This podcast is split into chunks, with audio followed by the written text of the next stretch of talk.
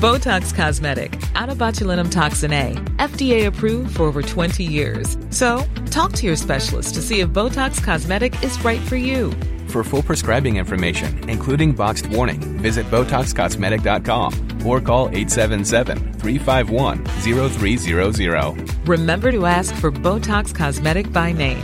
To see for yourself and learn more, visit BotoxCosmetic.com. That's BotoxCosmetic.com.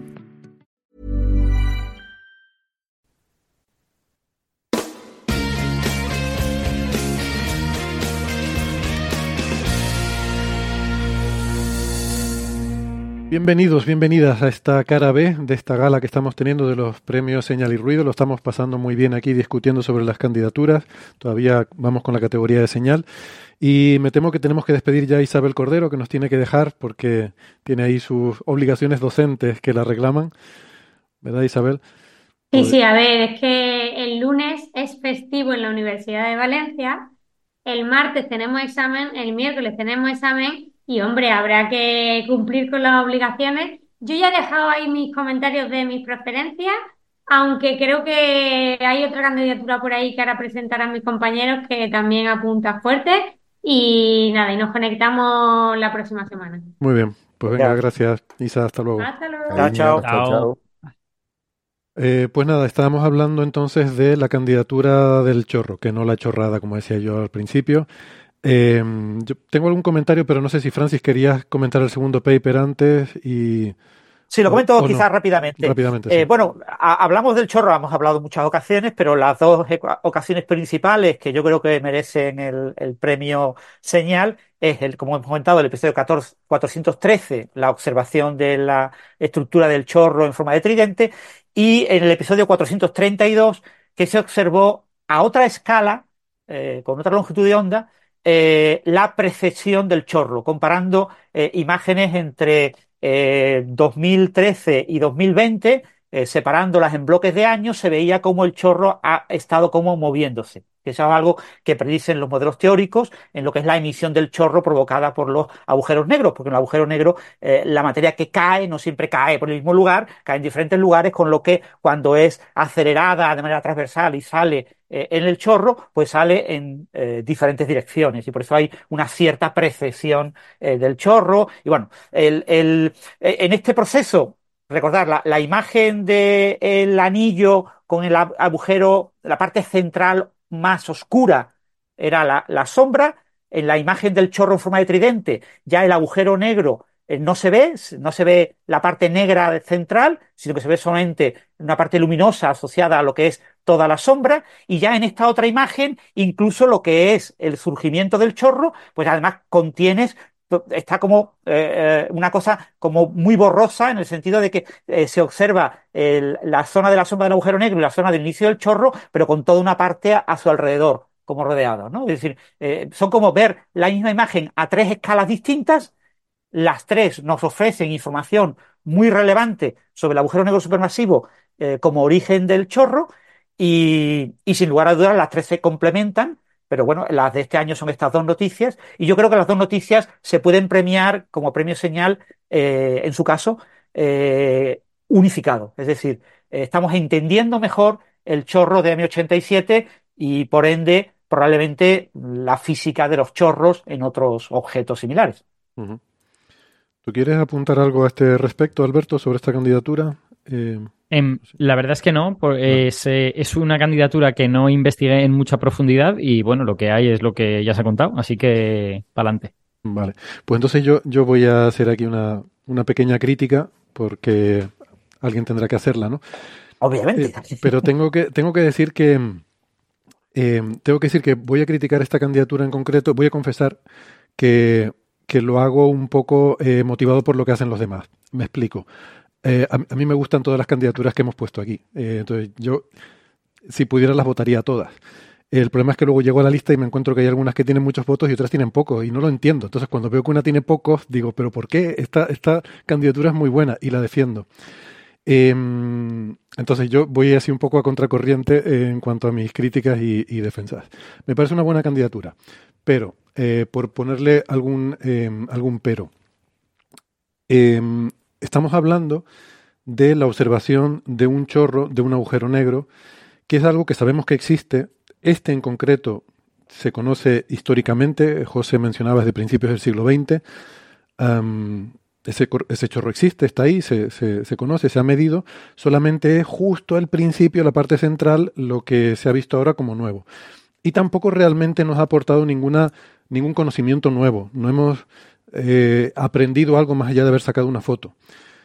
Hay por ahí algún, algún resquicio interesante, alguna grieta, ¿no? Esas discrepancias, no sé si lo decía Francis o José, con el José. modelo de Blanford-Nayek, que bueno, que hay algo ahí que no termina de encajar con el modelo y eso seguramente en los próximos años se estudiará y quizás por esa grieta eh, podamos sacar alguna fisura y en algún momento se haga algún descubrimiento importante de algo que no, que no encaja con el modelo y eso es lo que, nos lleva a aprender cosas nuevas. ¿no?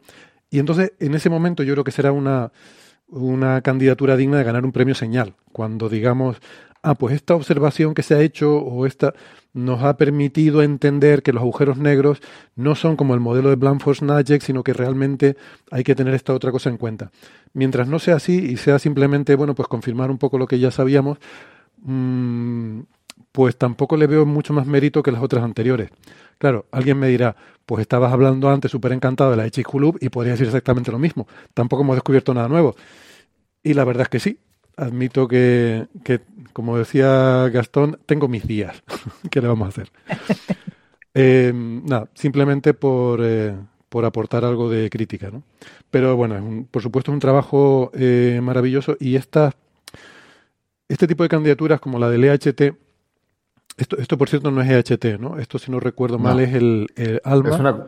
Alma. Sí, es una colaboración en realidad que tiene algunos de los radiotelescopios, ALMA en particular, pero tiene algunos de EHT, pero no sí. es estrictamente EHT. Sí, tiene sí. ALMA y el de Groenlandia, si yo no recuerdo mal. Eh, me, me, me, suena que. Pero bueno, eh, lo, lo, bueno que me parece es estas colaboraciones internacionales y sobre todo, como decía, con el EHT, lo que para mí es profundamente, casi diría que hasta conmovedor, pero lo que lo, lo hace realmente eh, para mí muy muy impactante es el hecho de que esta gente haya cogido el planeta y lo haya puesto, lo haya usado como un instrumento, ¿no? Eh, aquí, bueno, no tanto, pero en parte también, ¿no? Alma y un radiotelescopio en Groenlandia.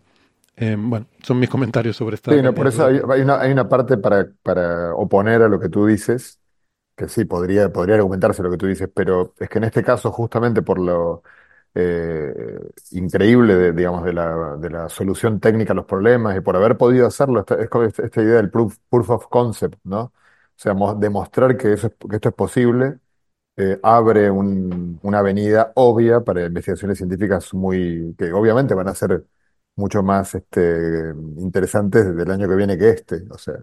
Eh, pero bueno, es un hito este, ¿no? Es un hito, es mostrar que esto es posible eh, con un nivel de detalle que te permite empezar a hacer ciencia fina. De... Entonces, un poco como ocurrió con, con, la cosmología, cuando en el siglo pasado la cosmología, lo único que sabíamos era básicamente el universo se expandía, cualquier modelo que te diera expansión. Se corta el sonido de José, estamos... probablemente por la red. Está en un hotel. Sí, estamos perdiendo a, a Cuando vimos los detalles. Bueno, estaba diciendo algo irrelevante, así que tampoco, tampoco es grave. Te hemos perdido durante unos eh, 15, 20 segundos. Son justo los que dije lo más relevante de todo, pero bueno. ah, está bien, está bien. Pasemos, pasemos al. Pero creo, creo que sí se entendió lo que pretendías argumentar, ¿no? Que también sí. en cosmología hubo ese momento en el que casi cualquier cosa era consistente, cualquier cosa que tuviera un universo en expansión era consistente con lo que observábamos y luego el, la mejora en la precisión nos fue llevando a afinar el modelo, ¿no? Entiendo que te sí. referías a eso. Claro, que, que, se parece un poco también a lo que dijiste, a lo de Chicxulub anterior, o sea, tenemos evidencia de que un este, asteroide impactó la Tierra, sí, pero bueno, los detalles finos, si fue polvo más fino, menos fino, qué tipo de... Nunca mejor de, dicho lo de los detalles finos en este caso. Claro, este, eso cambia, que va permitiendo darle, colorear la, la imagen. Muy bien, venga, pues vamos entonces con la siguiente candidatura, que si quieres nos la puedes presentar tú mismo, José, que es la de eh, el, la observación del fondo de, estocástico de microondas eh, utilizando los, el, el, timing de los pulsars, ¿no? El, la... de, de, ondas, de ondas gravitatorias. Sí, no lo, Has no dicho de microondas. Ah, perdón. Sí, has dicho microondas. Ah, yo, yo, no me di cuenta. Bueno, lo digo y si, si tengo problemas con el sonido, hacedme algún gesto para, eh, para, para dejar de ser yo quien la presente. A ver, en este caso también uno podría, eh, digamos, lo voy, lo voy a defender con, con, ímpetu y con énfasis, aunque también es cierto que podría ser un, podría esperarse a la confirmación en total de, de- este resultado antes de dar el premio señal. Pero bueno, eh, desde luego que el experimento y la idea es de una belleza conmovedora y de un ingenio, eh, absoluto, ¿no? O sea, sabemos que hay ondas gravitacionales, ya ha habido un premio Nobel por, por ello, así que ahí no hay novedad. El espacio-tiempo vibra cuando este, se mueve cualquier, cual- cual- cualquier objeto masivo. Sin embargo, la forma en la cual teníamos de verlo hasta, hasta ahora era eh, solamente con, con LIGO, Virgo, con, con estos detectores que están en la Tierra, y que por el hecho de estar sobre la superficie terrestre tienen una ventana de frecuencias muy, muy relativamente estrecha, en la cual es posible detectar ondas gravitacionales, entonces nos permite eh, detectar cierto tipo de eventos muy particulares, que son los que estamos viendo cada vez más a menudo. Eh, claro, hay ondas gravitacionales como de, todas las frecuencias y en particular sabemos, no sé, por Gaia, por un montón de, otros, eh, eh, bueno, pero sobre todo creo, creo que Gaia nos ha dado una confirmación muy fuerte de que hay la, la historia de las galaxias también es una historia de fusiones y de canibalismo, digamos, o abrazos. El otro día discutíamos eso, ¿no? Creo. Sí, abrazos porque en realidad no hay, no chocan ninguna estrella, sino que las galaxias se funden, más, más como en un abrazo. Entonces, bueno, si las galaxias parecen tener todas o casi todas o muchas agujeros negros supermasivos en el centro galáctico, es de esperar que en muchos lugares del cosmos haya pares de agujeros negros de esas galaxias que se fusionaron, que estén ahí bailando un lento tango, este, amoroso, muy, muy extendido en el tiempo. Entonces, claro, a diferencia, son las ondas gravitacionales que provocan, tienen una desventaja respecto de las que podemos medir, que es que directamente, eh, realmente solo podemos medir el momento final prácticamente de la fusión de dos agujeros negros, por lo tanto, y estas son fusiones muy, muy lentas. Sin embargo, eh, la frecuencia, digamos, como son agujeros negros muy grandes, como siempre digo, así como los perros pequeñitos ladran agudo y los perros grandes ladran grave, los agujeros negros supermasivos eh, sacuden el espacio-tiempo de manera muy, muy grave, con frecuencias muy bajas. Entonces tenemos en muchos lugares del cosmos, presumiblemente, pares de agujeros negros supermasivos orbitándose el uno al otro y sacudiendo muy gravemente la sábana del espacio-tiempo. Entonces, eh, E- Eso bueno, no fue un claro, es problema una- de audio, ¿eh? Eso fue la no, voz no de fue un problema realmente así. fue, fue adrede, exactamente. Claro, no tenemos manera de determinar una de esas señales en particular, porque no es suficientemente intensa para, para- que podamos detectarla, y desde luego desde el LIGO no podemos detectarla, porque está fuera del rango auditivo del LIGO, pero podemos escuchar el murmullo completo, el de todas haciendo esto. Esa es un poco la idea de, este experimento. Eh, y claro, el experimento eh, uno tendría que hacer en principio un, si uno lo quisiera hacer como con, interferometría como LIGO, tendría que construir una L de, tamaños absolutamente imposibles. De, de muchos años luz de cada uno de los segmentos. Entonces eso no lo podemos hacer. Entonces, ¿cómo podemos de alguna manera determinar ondas gravitacionales cuya longitud de onda sea del orden de varios años luz? Bueno, la idea de esta gente es genial y es aprovechar que tenemos relojes súper precisos en algunos lugares del universo, que son los púlsares cuya eh, periodo de los púlsares son estrellas de neutrones que emiten eh, chorros luminosos por los polos y que cada tanto alguno, por, por- por fortuna, tiene el chorro apuntando hacia la Tierra. Entonces podemos ver, como si fuera un faro, ¿no? Podemos ver una, una, un haz de luz de, en, en- radio, digamos, este, con cierto periodo. Y los que tienen un periodo de un milisegundo más o menos, o sea, que dan mil vueltas por segundo, eh, son particularmente estables. O sea, uno puede medir el periodo eh, durante años y ve que con precisión casi de reloj atómico mantiene el periodo sin modificarlo.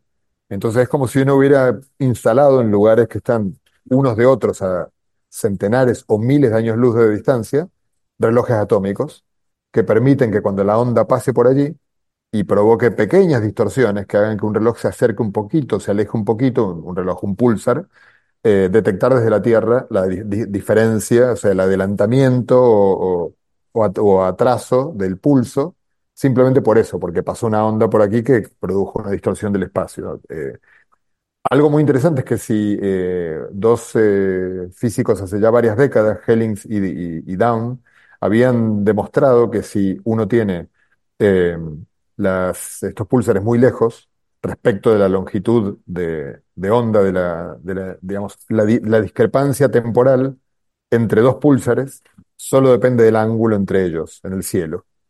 Entonces, bueno, la idea es, es simplemente, la idea, una vez explicado todo esto, la idea es eso, es agarrar y monitorear púlsares, todos los que podamos en principio. Entonces es una tarea que empezó hace 15 años, bueno, ya ahora 18 años.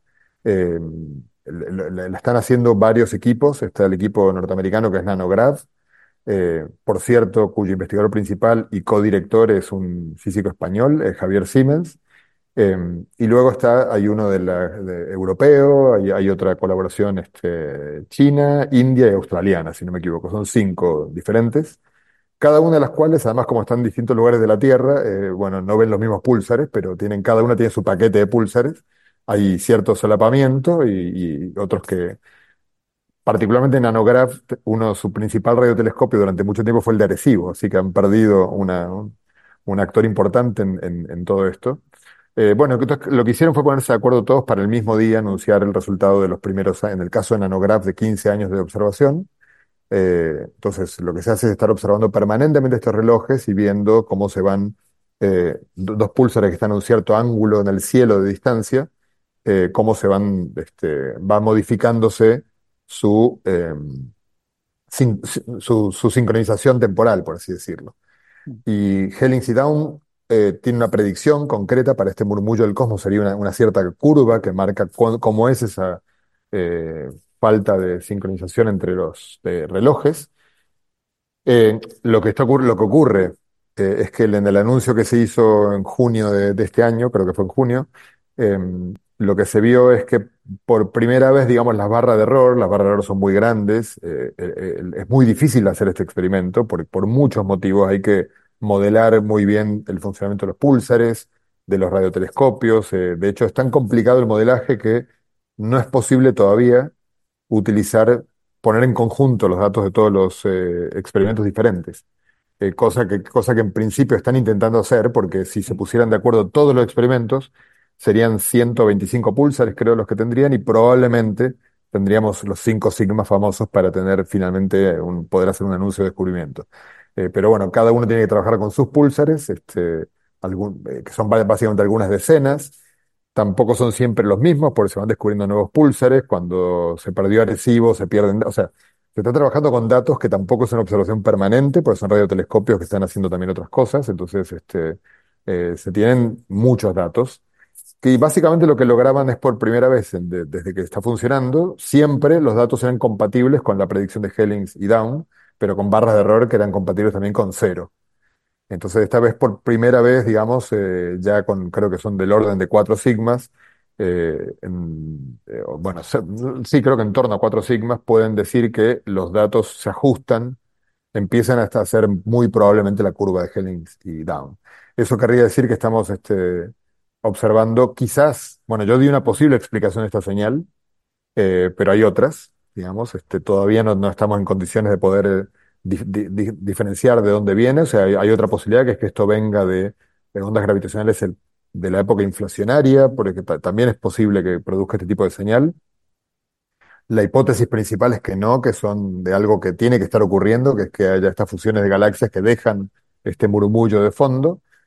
Y bueno, nuevamente, vuelvo a decir lo que dije en el, en el caso anterior, o sea, eh, la idea es bellísima, es eh, aprovechar, es algo que no podemos hacer los seres humanos, pero mm, hemos sido capaces de detectar que en el universo hay elementos que están ahí que nos hacen el trabajo gratis, digamos. Lo que tenemos que hacer es observar, pero ya están ahí los púlsares y hacen el trabajo gratuito. Eh, y nuevamente es algo, una idea que pareciera eh, imposible que funcione y que, parece funcionar muy bien. Yo tuve la oportunidad de charlar con Javier Siemens, que también es autor y por lo tanto es parte interesada en el asunto, pero él, que conoce los datos de los 15 a los 18 años, que todavía no están procesados y no están publicados, pero él obviamente los conoce, está muy confiado en que han observado eh, una, digamos, la, señal de Helix y Down. O sea, él, él no tiene, no tenía mucha duda de que eso era así, porque tiene también información de más procesado de datos y probablemente eh, mm, algún tipo de datos parciales de utilizar los datos de los otros experimentos, que no los pueden publicar, pero tienen que hacerse con mucho, digamos, con, mucho cuidado eso. Pero bueno, una cosa es que uno lo haga con mucho cuidado y otra cosa es que internamente uno se comunique con las otras colaboraciones para, para ver más o menos por dónde van los tiros y ver que, las cosas parecen apuntar a un descubrimiento que sería, yo creo que, no estoy seguro, porque nuevamente, uno, to- uno todo al final, no sé si a ustedes les pasa como, como científicos, pero cuando uno empieza un proyecto, eh, voy a contar una pequeña menudencia del, del, del quehacer científico. Cuando uno empieza un proyecto, uno tiene una pregunta que a uno le parece que uno no sabe cuál es la respuesta y le parece interesante, y, cuando uno lo termina el artículo y me envía el trabajo a publicar, parece que era una tontería. O sea, a mí siempre me pareció con todos los papers que escribí, que era obvio el resultado cuando, cuando ya lo había obtenido, ¿no? Como que uno trabajó tanto y cuando, uno, cuando uno lo tiene dice, pero claro, ¿qué otra cosa iba a obtener? Entonces, por ese lado uno puede minimizar este, este resultado diciendo, bueno, ¿qué esperabas? Sí, hay fusiones de galaxias, va a haber estas ondas gravitacionales, las detectaste, fantástico, has confirmado lo que ya sabemos que estaba ahí, diría un Héctor furioso, eh, o va a decir un Héctor furioso en segundos, pero ya, pero poder empezar a observar, o sea, recordemos que al final la ciencia consiste sobre todo en, en ser capaz de ver en detalle, porque en el detalle está, eh, digamos, eh, empieza a estar la miga, ¿no? O sea, empezamos a ver realmente si las teorías funcionan, si no funcionan, si se apartan en algo de lo que creíamos. Así que lo que no, no está mal, o sea, yo soy muy un poco antipoperiano en ese sentido. O sea, sí, podemos querer falsar las teorías, pero también queremos comprobarlas con más precisión, porque buscando falsarlas si quieres, pero porque allí vamos a encontrar probablemente desviaciones de cosas que creemos que conocíamos. Muy bien, José, pues muchas gracias. Yo luego hago un comentario por alusiones, pero primero Alberto creo que quería decir algo. Sí, yo solo quería comentar que yo creo que de los, eh, de los candidatos a señal que tenemos este año, este es el que es más de libro, digamos, ¿no? El que, a ver, es la primera vez que se observa una cosa con una técnica observacional que no se había usado para observar estas cosas antes. Eh, bueno, todo el mundo esperaba que esto ocurriera, tiene sentido, todo encaja, o sea, yo creo que es, digamos, un descubrimiento, ¿no? Pues ahí lo tienes. De hecho, en mi opinión, este año no tenemos, eh, no tenemos candidatos muy gordos a, premio señal. Y quizá, en mi opinión, este sea de los, de los más claros. Eh, a mí me gusta mucho Chicxulub y así lo he defendido y tal, pero mi sensación es que la relevancia científica de este, de este descubrimiento es mayor que, que la de aquel. Alberto eh, me ha ahorrado el tener que hablar, porque lo que iba a decir es justamente lo que acaba de decir él. Eh, o sea que al 100%. Eh, a ver, a mí esta es la candidatura que más me gusta, lo tengo que admitir. Y aunque José se apresuraba a poner la nota de cautela de que yo voy a criticar, que es algo que ya suponíamos que debía estar ahí, cierto, pero no lo habíamos visto. Entonces, en ese sentido, es un descubrimiento. Esperado, sí, pero un descubrimiento. En ese sentido, me parece que este año esta es la única candidatura que tenemos en ese sentido que sea un descubrimiento. A ver, yo voy a decir una cosa. A mí me parece que este año ha estado flojita la cosa. ¿eh? Por lo menos en señal, no sé, me, me, parece, ¿no? Comparado con otros años, o igual es que uno ya va poniendo expectativas cada vez más altas, ¿no? Pero es que venimos de eh, el EHT y la foto del agujero negro. Venimos de, yo qué sé, el, el, la primera onda gravitacional fue durante eh, la época Coffee Break ya, ¿no? No sé, si, siempre ha habido algo como muy destacable. Eh, y, este año yo lo veo un poco más flojito y creo que esta candidatura a mí me parece, como dice Alberto, que eh, se parece más a lo que normalmente solemos ensalzar eh, como con un premio señal como algo que, que, es realmente un descubrimiento nuevo, importante, mmm, fundacional, no sé. Eh, y, y, me parece, yo siempre suelo eh, hilarlo, me gusta mucho el, toque de fascinación o de um, evocador que puede tener una candidatura. Por eso la Ichihulú me gusta, sobre todo a raíz del descubrimiento de Tanis, porque mm, son siempre eh, todos los trabajos que han salido de ahí me resultan muy evocadores, como que te... Y este en particular, el uso de los púlsares, me parece particularmente eh, poético en ese sentido. O sea, el, el, usar esos púlsares que hay en el universo para, para poder detectar esa marea, esa marejada de fondo de ondas gravitacionales, me parece precioso, estéticamente, como narrativa. Eh, o sea que para mí lo reúne todo. Quizás... Sí, bueno, aquí se nota mogollón el sesgo, somos todos físicos claro. y nos gustan este tipo de cosas. Eh, la, el, el, proyecto aquí estrella, que es Nanograd, ¿no? Se han publicado 18 artículos, pero eh, ocho de ellos son de Nanograph, que es la, el, proyecto estadounidense. Ellos lo han vendido, los estadounidenses saben vender muy bien sus proyectos, lo han vendido como que esto es un resultado para premio Nobel. Y que, eh, obviamente, eh, como ha comentado José, la colaboración internacional IPTA, que, eh, la, que va a unificar los resultados y va a combinar de manera oficial los resultados de todos los PTA actuales del mundo, acabará publicando un resultado no sé si en un año, en dos años, y ese resultado probablemente sí alcance las cinco sigmas. Pero recordemos que para el premio Nobel no es suficiente. Hay que esperar a una confirmación independiente. Acordaros, por ejemplo, de la energía oscura en 1998. Dos equipos independientes observan la expansión acelerada, no le damos el premio Nobel. No, no, hay que esperar a que sea observado de forma independiente por otros grupos. Y eso costó una serie de años y por eso el premio Nobel llegó como 10 años más tarde. Entonces, aquí eh, va a pasar algo parecido. Eh, esta colaboración internacional va a integrar todos estos datos, obviamente los de mayor resolución por número de años y por las técnicas usadas, etcétera, eh, son los de Nanograph, pero los demás son relevantes porque Nanograph no ha llegado a las cinco sigmas que prometió. ¿eh? En, parte ha sido un fracaso porque todo el mundo pensaba que se iba a dar una señal súper clara. Y claro, ellos han aplicado varias técnicas estadísticas. La técnica estadística bayesiana ofrecía como cuatro sigmas, las técnicas, otras técnicas estadísticas ofrecían del orden de tres, tres y medio, no estaba claro, claro, combinando con los otros, intuitivamente uno ve que tienen que crecer el número de sigmas, con lo que puede que llegue a cuatro, cuatro, pero muy poco. Eh, bueno, quizás se acabe alcanzando las cinco. Eh, o sea, eh, estamos todavía en un evento, una, digamos, en, un resultado importante que puede que pase a la historia, porque acabe teniendo un premio Nobel, pero estamos muy lejos del premio Nobel. Eh, todavía puede faltar mí... 10, 15 años hasta que esto se confirme de forma independiente. Por un lado, hasta que sacarse las cinco sigmas y por otro lado, hasta que se confirme de forma independiente. Y después también como crítica, aunque a mí también me gusta mucho esta, eh, este eh, candidato, como crítica hay que recordar que tampoco hemos descubierto nada eh, extraordinario. Es decir, que los agujeros negros se fusionan ya lo sabíamos. Estamos viendo galaxias funcionándose desde hace 80 años. Porque eso hay que poner, apuntar los telescopios y ves ahí dos galaxias juntas y dices, pues eso están funcionando, están colisionando. O sea, que haya fusiones de galaxias y en el momento en el que tú pones un agujero negro central, pues tú dices, bueno, parece casi obvio que los agujeros negros acabarán fusionándose porque se acaban fusionando ambas galaxias para formar dos espirales, formar una elíptica y, y, tenías dos núcleos, ahora tienes un solo núcleo, había dos agujeros negros, uno en cada núcleo. ¿Qué pasa con este núcleo? Pues que tiene dos agujeros negros, uno dando vueltas alrededor de otra. Lo hemos observado, hay, indicios eh, observacionales de que hay eh, parejas de agujeros negros en algunas galaxias que han resultado eh, de la fusión de otras. Con lo que, obvio, hemos visto fusiones de agujeros negros y ondas gravitacionales. Es obvio que ahí se están produciendo ondas gravitacionales. Y que, o sea, es decir, que no es un descubrimiento de tipo, no, qué sorprendente, no lo esperábamos y lo hemos descubierto. No, hemos ratificado lo que teóricamente intuíamos que tiene que estar ahí. Pero como ya dije en el candidato anterior, es clave y fundamental que se observe. ¿Vale? O sea, que los modelos teóricos, que nuestra intuición física, que todo el conocimiento que hemos adquirido indique que esto tiene que existir sí o sí, no es lo mismo que tener la evidencia observacional de que está ahí y, ver exactamente qué, qué, qué amplitud tiene esa señal. Porque esa amplitud nos habla de todas las fusiones que están, eh, que han ocurrido en la historia del universo eh, de galaxias y nos da una estadística que nos da mucha información, no solo a nivel de física fundamental sobre agujeros negros, sino también sobre astrofísica, cosmología, etcétera.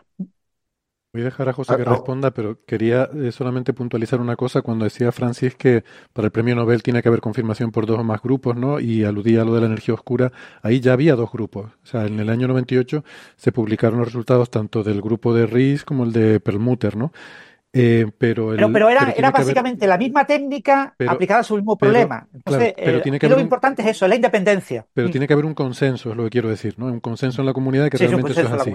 Y sí. eso a veces tarda un poco en, en, asentarse, ¿no? Y bueno. Sí. Sí, José.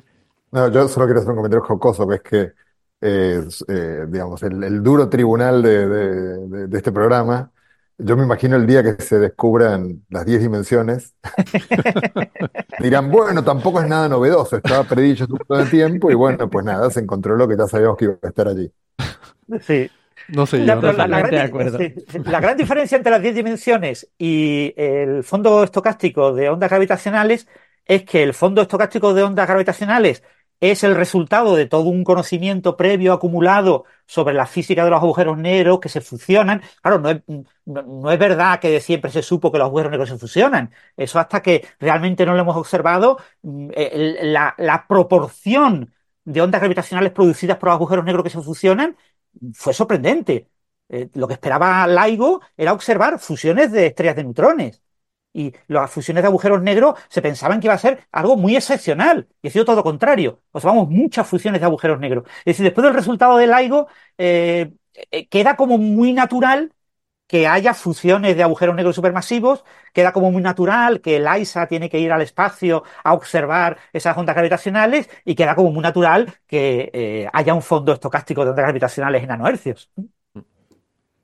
No sé, yo, yo tengo la sensación de que eh, hay algo en este argumento de cuán sorprendente es una cosa que es más eh, humano de lo que nosotros esperamos que científico, ¿no? Porque si uno se pone súper puntilloso, podría decir, bueno, pues uno hacía unas simulaciones en ordenador y veía que se fusionaban los agujeros negros. O sea, quiero decir, uno, uno puede estirar estos argumentos hasta el infinito, pero es un hecho que hay cosas que nos sorprenden y cosas que no nos sorprenden tanto. Y esta es, pues, de las que no nos sorprenden tanto, aunque, aunque mola mucho, y ya está.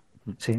Y, fijaros que una cosa tan, cercana como la fusión entre Andrómeda y la Vía Láctea, que sí, que ocurrirá dentro de 5.000 millones de años, pero bueno, una cosa cercana en, el tiempo eh, y, que, y, que, aceptamos como algo natural que, va a ocurrir, eh, no tenemos una buena estadística de cuántas ocurren en el universo local, de cuántas ocurren en el universo observable, y eso lo vamos a obtener gracias a este tipo de estimaciones. Cuando tengamos un buen dominio de las características espectrales del eh, fondo estocástico de ondas gravitacionales, podremos estimar eh, cuántas fusiones están ocurriendo, han ocurrido en nuestro universo y esperamos que ocurran en el futuro de, de galaxias. Y eso yo creo que es algo muy relevante para entender mejor eh, la dinámica de lo que observamos en el cielo, ¿no? Esa eh, proporción de galaxias, entre comillas, anómalas, que no son la galaxia típica, eh, pues eso lo, entenderemos mucho mejor gracias a, este tipo de resultados que aparentemente no están directamente asociados a la propia galaxia, pero sí están asociados a una de las cosas,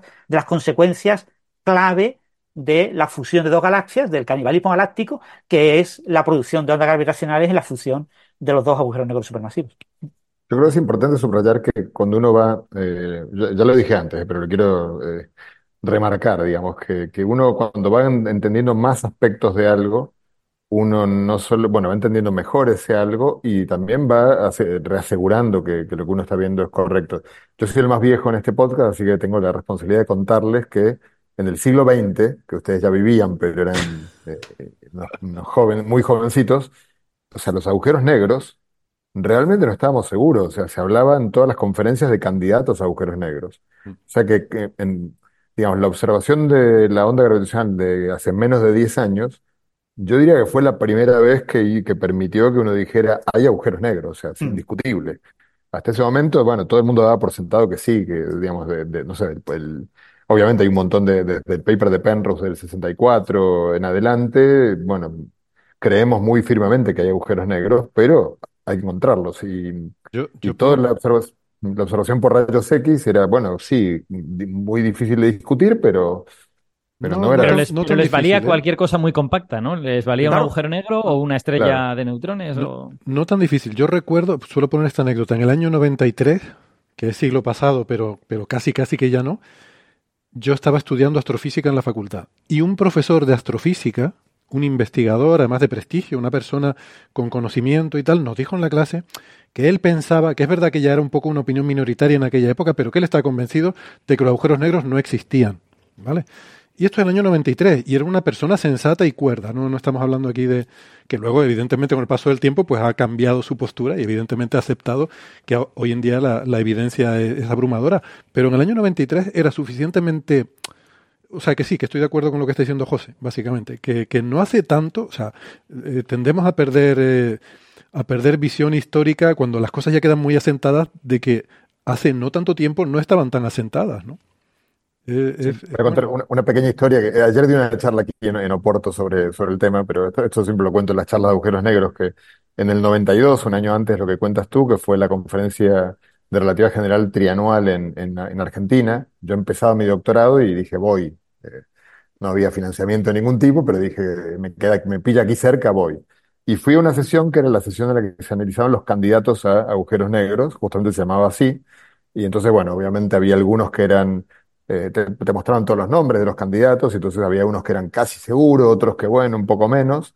Y, y se ve que en algún momento alguien dijo algo así como que, bueno, ya, no sé, Cygnus X1, eh, ya dudar de que, se- que sea un agujero negro ya es casi perverso, ¿no? Entonces le- deberíamos ya anunciar el descubrimiento.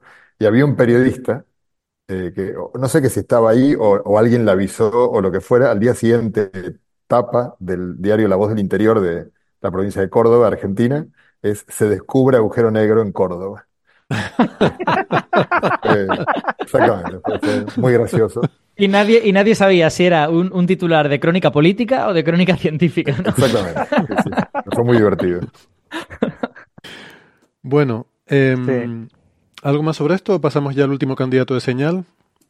Que creo que también es interesante. Lo que pasa es que, como Francis apuntó hace un momento, somos físicos, tenemos ese sesgo y evidentemente los premios señal y ruido evidentemente llevan el sesgo del programa que está formado por, por los miembros del equipo y somos fundamentalmente la mayoría físicos, astrofísicos y gentes de ese mundillo. También tenemos por ahí algún amigo de otros ámbitos, pero mayoritariamente tenemos ese sesgo. Pero de vez en cuando, em, pues tratamos alguna noticia, vemos algún, algún tema de otros ámbitos, y hay una en particular que Francis nos, eh, nos llamó la atención, eh, y la verdad es que realmente es muy, una noticia muy prometedora del ámbito de la, de la biomedicina, y que puede ser de esas cosas que no solo eh, son un avance del conocimiento, sino un avance de la calidad de vida de muchísima gente, ¿no, Francis? Exactamente. Estamos hablándonos de, bueno, estamos hablando del breakthrough del año según la revista Science, ¿no? La revista Science ha decidido que eh, los avances en, en las terapias eh, basadas en, en una hormona, un péptido que se llama GLP-1 eh, contra la obesidad, disculpa, pues, perdona un momentito que te interrumpa, Francis, porque me estoy dando cuenta de que no he dicho el episodio en el que hemos hablado en detalle de todos estos temas, ¿eh? de, Sí. de estos que hemos- y que deberíamos mencionarlo por si alguien quiere profundizar más. Este Claro, en claro. concreto, que está ahora Francis contando, lo hablamos la semana pasada, justo la semana pasada. justamente la semana pasada. Los, los anteriores, les digo, el de Chicxulub eh, lo hablamos en el episodio 437. Exactamente. El del chorro de M87 en el 432. Y el de fondo de Y ondas también, gravitas- y también Y el en el 413. 414. 414, Trece. efectivamente, sí. Sí, había una errata 14. por ahí en alguien que puso Ah. 13, pero es 414. O sea, 414, 432 es el del chorro del agujero negro. Y el de este fondo de ondas gravitacionales en el episodio 422, ¿vale? Para que, para que quede constancia ahí. Intentaré acordarme las candidaturas que nos quedan, eh, mencionar esto, el, episodio. Perdona, Francis, que te interrumpí la, explicación.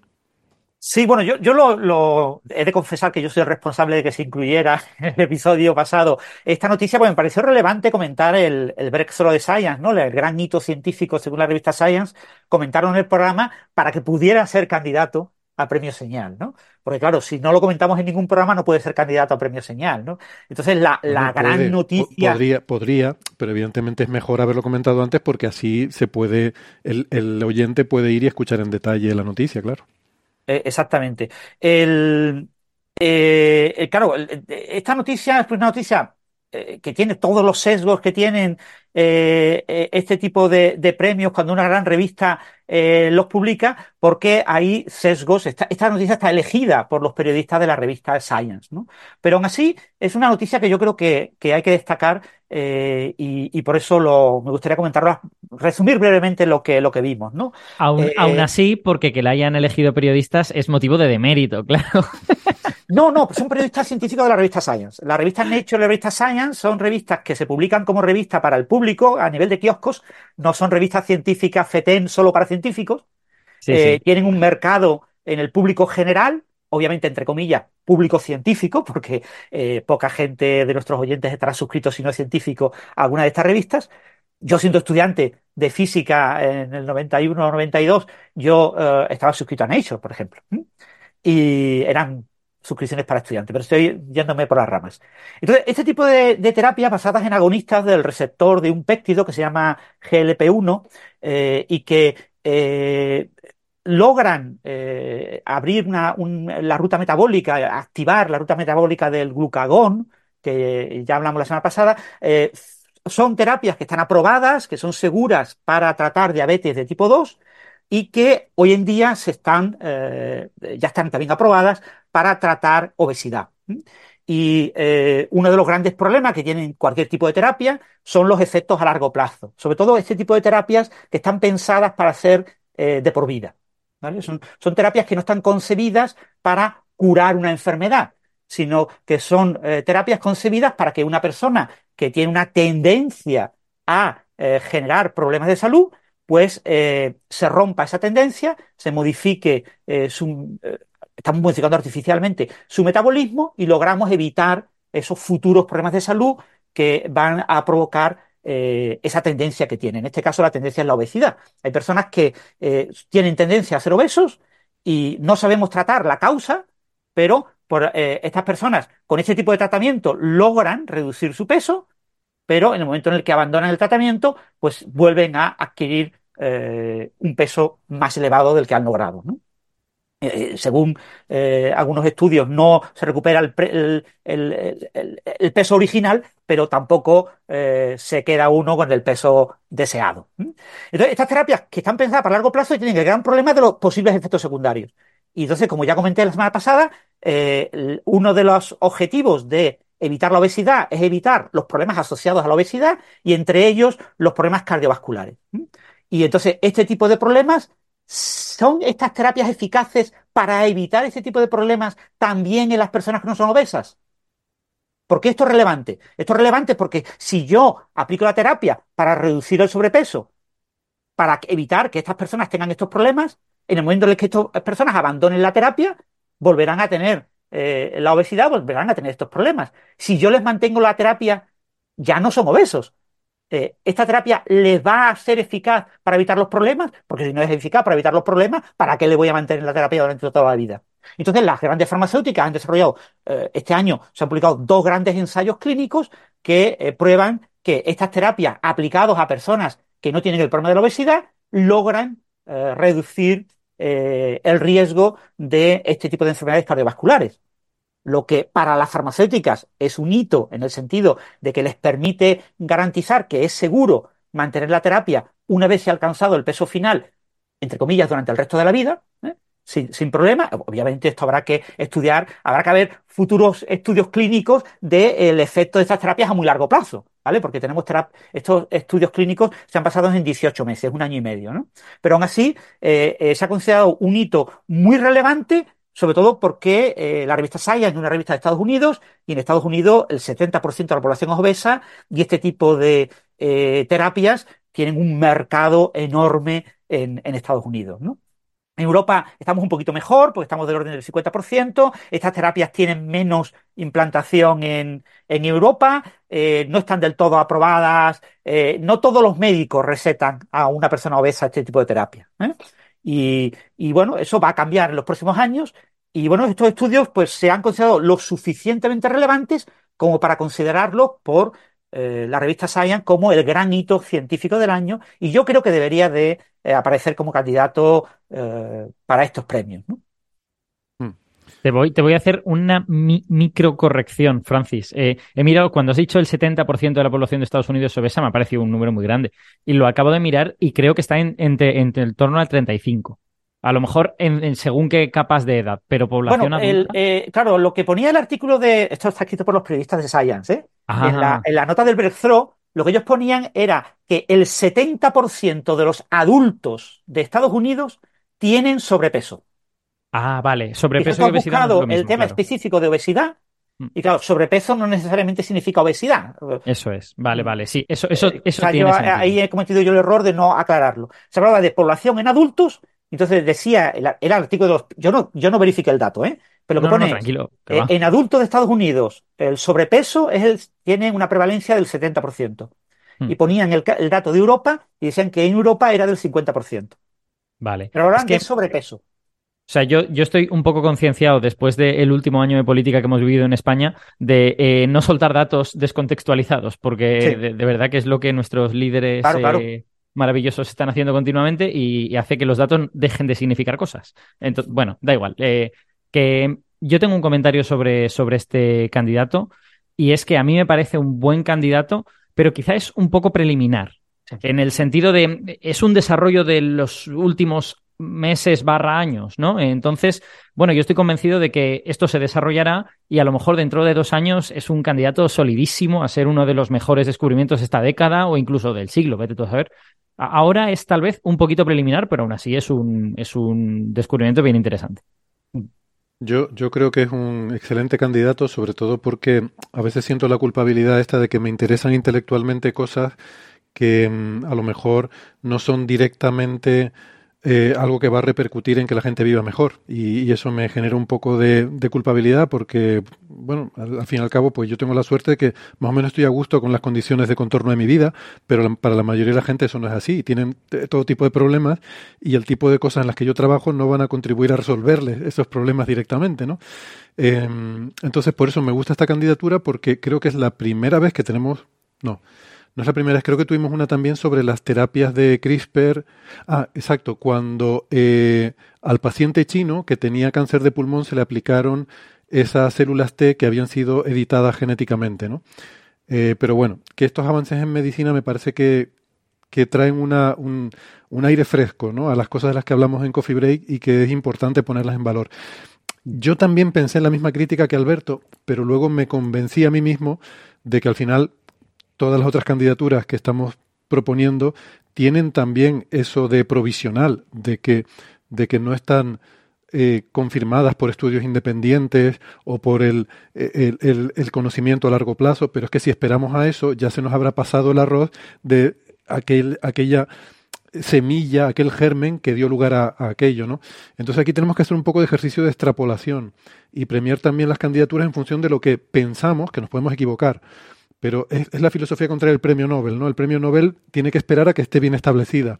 Yo creo que aquí nosotros vamos al contrario. Nosotros predecimos, eh, al, dar una candidatura, el impacto que creemos que va a tener. Y creo que lo podemos decir de todas, ¿no? Pues lo del Pulsar Timing Array, pues no llegó a las 5 sigma, pero esperamos que lo hará en el futuro. El chorro del agujero negro, pues esperamos que esa rendija, ese resquicio que nos da la discrepancia con el modelo, pues a lo mejor en el futuro nos lleve a aprender algo nuevo, ¿no? Em, creo que querías responder, Alberto, o decir algo. Voy solo a hacer una, reflexión eh, en relación a esto que has dicho tú, porque yo llevo una, una, lucha en la que lucho yo solo, en realidad no lucho contra nadie, eh, eh, en contra de este asunto de eh, hay conocimiento que es importante porque afecta a la vida de las personas y hay otro que es menos importante porque no afecta a la vida de las personas. Eh, yo creo que ese es un relato que nos contamos a nosotros mismos muy a menudo y yo creo que tiene sentido que nos lo contemos. O sea, no es que estamos tontos por decirnos eso, pero es un relato contra el que ya es hora de empezar a pelear porque creo que se ha demostrado no sé cuantísimas veces que conocimiento que parecía totalmente irrelevante luego genera eh, ventajas para la sociedad de forma eh, imprevista, ¿no? Y sobre todo, eh, más allá de eso, es que el hecho de que la sociedad tenga conocimiento, incluso en áreas que en principio no afectan particularmente a su vida, hace que esa sociedad sea fuerte porque es una sociedad más difícil de engañar, es una sociedad eh, que conoce mejor el mundo en el que vive y el universo incluso en el que vive.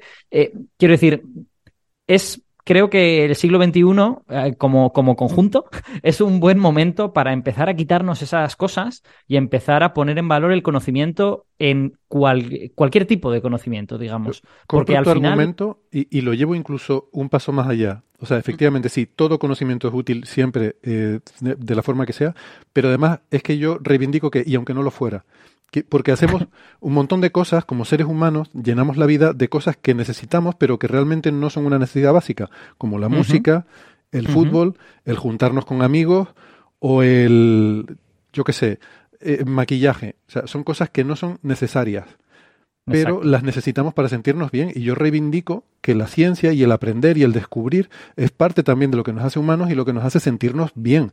Y si nos gastamos un porrón de dinero en ir a escuchar conciertos de gente que nos gusta, cantantes o lo que sea, pues cuánto más no en aprender cosas nuevas que encima incluso, como dices tú, vete tú a saber la utilidad que tendrá para otras cosas luego, ¿no?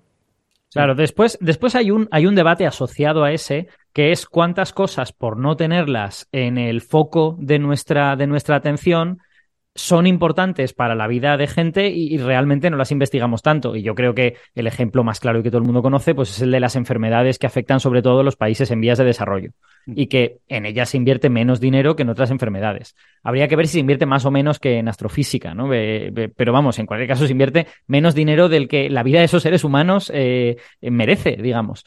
Eh, o sea que, pero para mí son dos debates distintos. No es en plan de, ¡buah! Estamos perdiendo el norte y nos estamos gastando un dineral en el LHC. Porque, como tantas veces se ha dicho aquí, eh, lo que vale el LHC o, los grandes proyectos científicos que no afectan directamente a la vida diaria es el sueldo de un futbolista. Entonces, a lo mejor hay que, hay que relativizar. Mm, totalmente de acuerdo. Bueno, sobre esta candidatura en concreto, ¿queremos hacer algún comentario um, adicional? Bueno, yo, solo volveré a añadir que, creo que es un tema al que hay que seguirle la pista en los próximos años, que se va a desarrollar y que el desarrollo va a ser muy interesante. Desde luego, si es exitoso, va a ser posiblemente eh, revolucionario. Y si no es tan exitoso, aún así, sin duda, dará lugar a alguna terapia que sea útil e interesante. ¿Tired of ads barging into your favorite news podcasts? Good news. Ad-free listening is available on Amazon Music for all the music plus top podcasts included with your Prime membership. Stay up to date on everything newsworthy by downloading the Amazon Music app for free or go to amazon.com slash news ad free. That's amazon.com slash news ad free to catch up on the latest episodes without the ads. Introducing Wondersuite from Bluehost.com. Website creation is hard. But now with Bluehost, you can answer a few simple questions about your business and get a unique WordPress website or store right away. From there, you can customize your design, colors, and content. And Bluehost automatically helps you get found in search engines like Google and Bing. From step-by-step guidance to suggested plugins, Bluehost makes WordPress wonderful for everyone. Go to bluehost.com/wondersuite. Bien. Pues nada, con esto completamos el repaso por las candidaturas al premio Señal y ahora nos quedan las de ruido, que yo espero que iremos bastante más rápido, eh, porque no sé si tenemos muchas ganas. Yo, tengo aquí dos apuntadas para contar yo y es que no tengo, pero no me apetece nada ponerme a hablar de esto, pero bueno. Em, ¿Quieres que empecemos, Francis, por la del superconductor a temperatura ambiente y la de Sukbae Lee y colaboradores. De hecho, había dos papers. Eh, si te acuerdas, esto salió en el episodio 423. Por cierto, mm. hay tres candidaturas. Dos de ellas se contaron en el episodio 423. Podríamos designarlo nuestro episodio del ruido de este año. El 423, que además, fíjate, tiene los tres dígitos que, permutándolos adecuadamente, podrían ser consecutivos. Podríamos hacer un perlmutter como con la energía oscura. si, te, perdiste ese episodio, no te perdiste nada. Exacto. Exactamente. Bueno, oye, hay gente que le gusta el ruido, ¿eh? También. Eh, en fin, pues no sé, eh, si quieres, Francis, empezamos por eso, ¿no? Porque además. había, empezamos. Había dos papers, pero nos contaste una historia que ahora no recuerdo exactamente, sobre que probablemente uno de ellos quería publicar una cosa y eso forzó a que los otros sacaran también su otro eh, artículo en el, en el archive eh, para no perder prioridad, ¿no? Del, bueno, en fin. El tema es este. Eh, sí, dale. Venga, os lo, cuento, lo resumo de nuevo rápidamente. un sábado, tres coreanos envían un artículo a Archive, ¿no? Un tal Lee, Kim y Kwon. Y dos horas y pico más tarde, eh, Lee Kim y otros coreanos diferentes, otro Kim, un tal Im, un An y un Ao, publican un artículo diferente. Eh, el primer artículo parece escrito mejor y el segundo parece escrito como con prisas. Terrible. Y, los próximos, y eso genera, de repente, eh, ambos artículos proponen que una patita de plomo dopada con cobre es un superconductor a temperatura y presión ambientales. Es decir, eh, ambos artículos proponen un premio Nobel clarísimo si se confirma que va a revolucionar el siglo XXI. Obviamente, un superconductor a temperatura eh, y presión ambientales no sirve para todo, sirve para muy pocas cosas. Una patita sirve para poquísimas cosas, si fuera superconductora y fuera de verdad eh, se confirmara que es un superconductor a temperatura ambiente y presión ambientales, porque no se pueden fabricar cables con apatitas, porque no puedes, este superconductor no podía soportar campos eléctricos intensos, no podría soportar corrientes intensas, es decir, los resultados eran súper preliminares eh, y eran resultados poco, pero esto es algo revolucionario, porque era un punto de partida, un primer, eh, eh, digamos, un golpetazo en la mesa para decirle, señores, que nunca habéis estudiado la superconductividad en apatitas de plomo, que hacerlo, hacerlo, que vais a revolucionar. Y claro, eso colocó a decenas, sino cientos de investigadores a investigar en este tema. Y bueno, estos coreanos habían publicado un artículo en una revista de cristalografía muy relevante coreana en coreano. Y nadie se ha enterado. Nadie se entera de un artículo escrito en coreano, aunque sea en la revista de cristalografía de la Sociedad Coreana de Cristalografía y que sea una revista que en Corea es muy relevante. Entonces, por eso hicieron esto. Sacaron un primer artículo y resulta que, ¿por qué han sacado dos horas más tarde un artículo que más o menos dice lo mismo con dos autores comunes ambos artículos? Pues resulta que el tercer autor, el Kwon, eh, había, viendo que estos dos, los dos primeros, el Lee y el Kim, estaban colaborando con otra gente, quiso posicionarse en la carrera hacia el Nobel y entonces decidió lanzar un artículo con los tres. Ya somos tres, como somos tres, el premio Nobel va para tres, pues Lee, Kim y a mí también, ¿no? Pero claro, eso enfadó mogollón a Lee y a Kim porque no habían dado el permiso. No habían dado el permiso a que se subiera ese artículo a Archive. Lo que en realidad se supone que estaban preparando un futuro artículo eh, con los otros coautores. Esto es un artículo que proviene de una empresa, es decir, son gente que trabaja en una empresa, eh, su empresa, que es el bajo de un edificio en, en Seúl, y la empresa es, bueno, una cosa, son tres o cuatro personillas. Es decir, es una, una empresita, que no estamos hablando de una gran institución, un instituto de investigación, con, no, estamos hablando de eso. Tú creas tu empresa, yo, esto es Juan, Juan Palomo, yo me lo guiso, yo me lo como, ¿no? Entonces, eh, bueno, eh, lanzan este resultado y lo interesante es que tuvo un enorme eco mediático. Todos los años se publican uno o dos superconductores de alta temperatura a presión ambiente.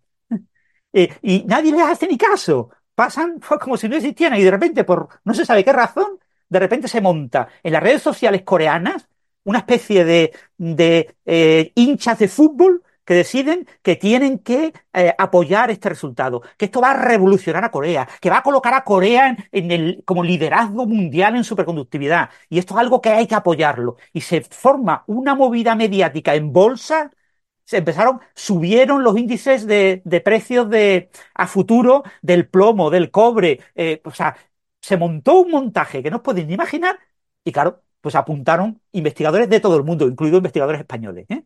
Varios grupos de investigación españoles tuvieron que repetir estos resultados. ¿Qué pasa? Que esto ocurre eh, pues en, julio, estamos hablando del orden del 22 de julio, y resulta que ya a principios de agosto ya sabemos que todo es mentira.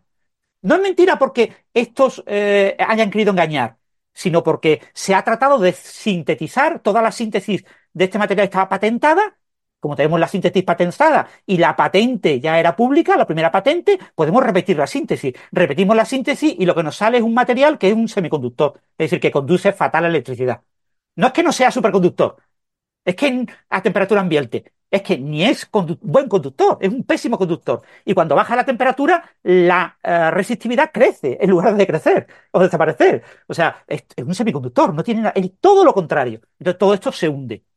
Y esto se hunde y se hunde con varios artículos en la revista Science, en Nature, que dicen que esto eh, es todo mentira. Entonces, se han publicado como unos 50 artículos, básicamente entre julio y septiembre, eh, en Archive. Muchos de ellos han acabado publicados en revistas y ahora en diciembre, pues eh, una de las últimas noticias del año ha sido que estos investigadores se han dado cuenta de que, bueno, ya se había publicado que la razón por la cual ellos se confundieron, básicamente es porque no son expertos en superconductividad.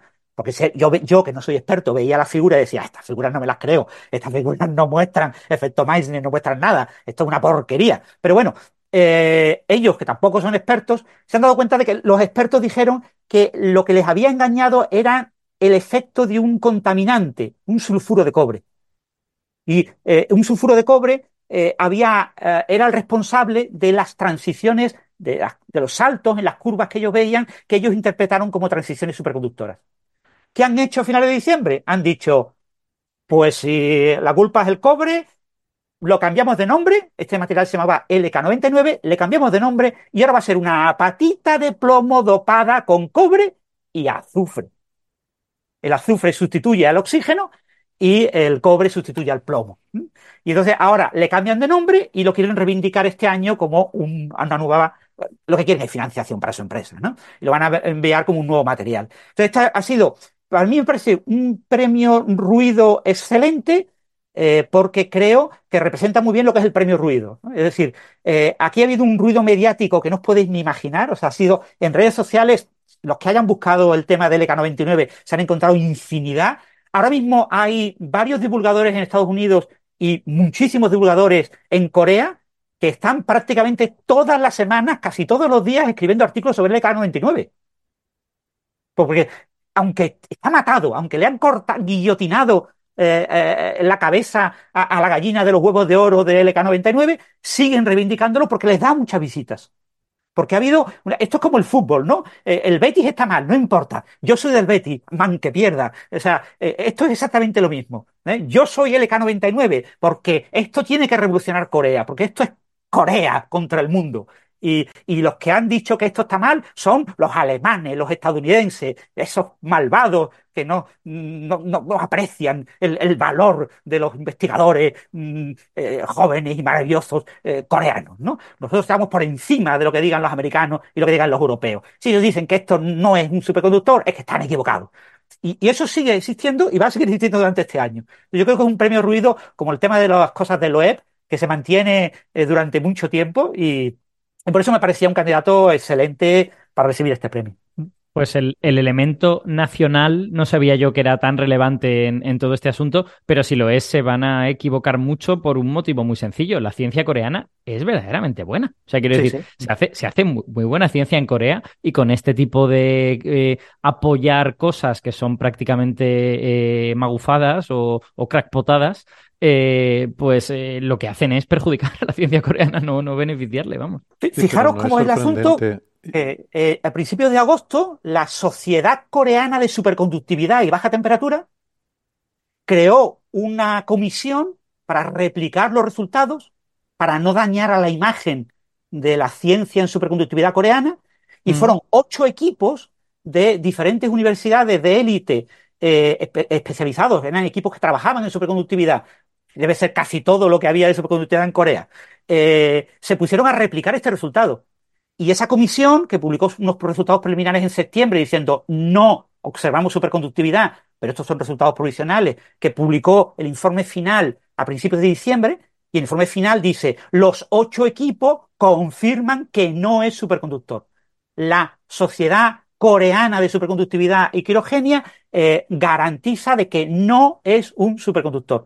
Y sin embargo, mucha gente de Corea está diciendo que es que en realidad están cegados por el extranjero, que les están obligando a cambiar. Y en realidad, en lugar de ir a favor de estos, que se les ve a, a Lia Kim como si fueran dos mmm, futbolistas de élite, como si fueran dos personas ahí luchando. Son como, mm, como eh, Sancho Panza y, y, y, y, Quijote luchando contra los gigantes disfrazados de molinos, ¿no? Y, es algo sorprendente, pero eh, esto está muy, muy activo. ¿eh? Si, si algún oyente quiere consultar, busca el EK99, verá que es absolutamente increíble lo que se sigue publicando en, en redes. Pero, pues, pero yo eh, creo, Alberto, que no es sorprendente el factor nacionalista. Tú imagínatelo en España. Imagínate que un grupo de investigadores españoles hace el descubrimiento que sería el santo grial superrevolucionario y no sé qué. Y luego todo el mundo empieza a decir que no. Pues estoy seguro que va a salir aquí todo el mundo, todo foro coches, ahí alzado en armas diciendo, no, no, pues esto seguro que sí, lo defienden, lo defendemos. El, el, nacionalismo está muy, muy metido en la, en la psique humana. Es, ya, bueno, pero, no, pero... no, le dieron el Nobel a Francis Mojica y yo no vi manifestaciones en las calles. Claro, no, en, en, demasiado. En mi opinión, lo digo sobre todo porque esto lo he hablado en los últimos tiempos en redes sociales con algunos oyentes, no se lo dieron y está bien que no se lo dieran, porque, porque el Nobel se dio a una cosa que no es lo que Francis hizo. Eh, pero, pero bueno, este sería otro debate. Yo siempre he defendido que si el Nobel se hubiera dado de medicina, por un nuevo sistema de eh, recordar infecciones víricas en bacterias, entonces obviamente Francis está ahí. Pero si se da CRISPR-Cas9, pues Francis no está ahí, tiene sentido. Pero bueno, e-, este sería otro, otro debate. Pero, estoy con... pero la diferencia es que no tenía la relevancia social mediática, ¿no? O sea, yo no creo que el público general estuviera al tanto de esos trabajos de Mojica, como seguramente en Corea, a lo mejor pues sí que se dio esa publicidad y esa... Eh, o sea, tenemos que pensar en... Eh, alguien que sea realmente muy conocido, muy reconocido y que, no sé, bueno, en fin. Bueno, yo, tampoco quiero mm, sesgar este asunto y engañar un poco a los oyentes. Quiero decir, eh, yo estoy diciendo que tiene mucha repercusión en redes sociales. Cuando yo busco LK99 me encuentro que sigue activo y que hay mucha gente que lo está moviendo. Yo no sé la repercusión que de verdad ha tenido en Corea. Lo mismo en Corea ha pasado, porque yo he leído medios en coreano y he leído los medios más importantes y cosas por el estilo, pero nada más. O sea, si yo no, no he vivido en Corea, no sé realmente si un coreano cualquiera de Seúl sabe siquiera de qué va esto. Lo mismo no tiene ni zorra idea. Pero sí es verdad que los grandes medios eh, lo, han, eh, lo han publicitado, que ha habido intentos de entrevistar a estos investigadores, que sobre todo ha contestado el, estadounidense, eh, uno que está emigrado en Estados Unidos, uno de, uno de los coautores del, del segundo artículo, que se enfadó con el autor del primer artículo. Y, pero yo digo que mi visión es que a nivel de redes sociales sí ha habido mucho movimiento. Y gente que tenía cierto número de seguidores ha más que duplicado su número de seguidores gracias a, movilizar esta noticia. Con lo que lo considero una especie de mm, gallina de los huevos de oro para conseguir seguidores y, porque se ha convertido en algo muy viral. Ahora bien, que haya habido un eco en toda la sociedad coreana sobre el tema, porque en España tampoco lo hubo con Mojica, ¿eh? O sea, tú hablabas con cualquiera de la calle sobre Mojica y no sabía ni quién era. Mm. Sí, efectivamente. no lo sé. Bueno, en fin, eh, efectivamente es un gran candidato a premio Ruido, particularmente si sigue activo después de que se demuestre que, es un pufo. Mm. Entonces, pues ya está. Uy, Héctor, estás muteado. Héctor está muteado. Perdón. Decía que, bien, si, si entonces si hemos terminado con este, eh, pues podemos pasar al siguiente. Y el siguiente es efectivamente un viejo conocido del programa, es Abraham Loeb, eh, por la movida de las microesférulas, ¿no? Mm, voy a decir una cosa que será controvertida seguramente aquí en este foro, y es que mm, no creo que sea un premio ruido particularmente meritorio este de Loeb. Eh, quiero decir que tiene la cosa de, de, toda la toda la carga y la parafernalia que lleva encima Loeb, pero no me parece que el trabajo de por sí sea, sea la mejor candidatura a premio ruido propiamente dicha. Otra cosa es la que se monta alrededor, el, el circo que organiza y eh, la polémica que ha generado Em, quizás más en el ámbito social, popular, mediático que científico, pero que tiene más que ver con la personalidad de Loeb y con esa manía suya de eh, enfadar y ofender a todo el mundo por todos los sitios por los que pasa, ¿no? Em, y eso genera reacciones también viscerales que me parece que también son eh, poco científicas a veces. Pero bueno, el asunto es el siguiente. Si ustedes recuerdan, uno de los temas con los que ha estado dando mucho la vara Loeb fue Em, la afirmación de haber descubierto o de haber identificado el primer, em, el primer meteoro interestelar, el primer objeto interestelar en chocar con la Tierra. no, el primero en chocar con la Tierra, sino el haber sido la primera identificación de un objeto interestelar que había chocado con la Tierra. Y eso fue en un trabajo que hizo con su estudiante en aquella época, Amir Siraj, eh, un estudiante joven, entonces un paper Siraj y Loeb, en el que en 2019 encontraban en una base de datos de la NASA eh, un objeto, un, bólido, ¿no?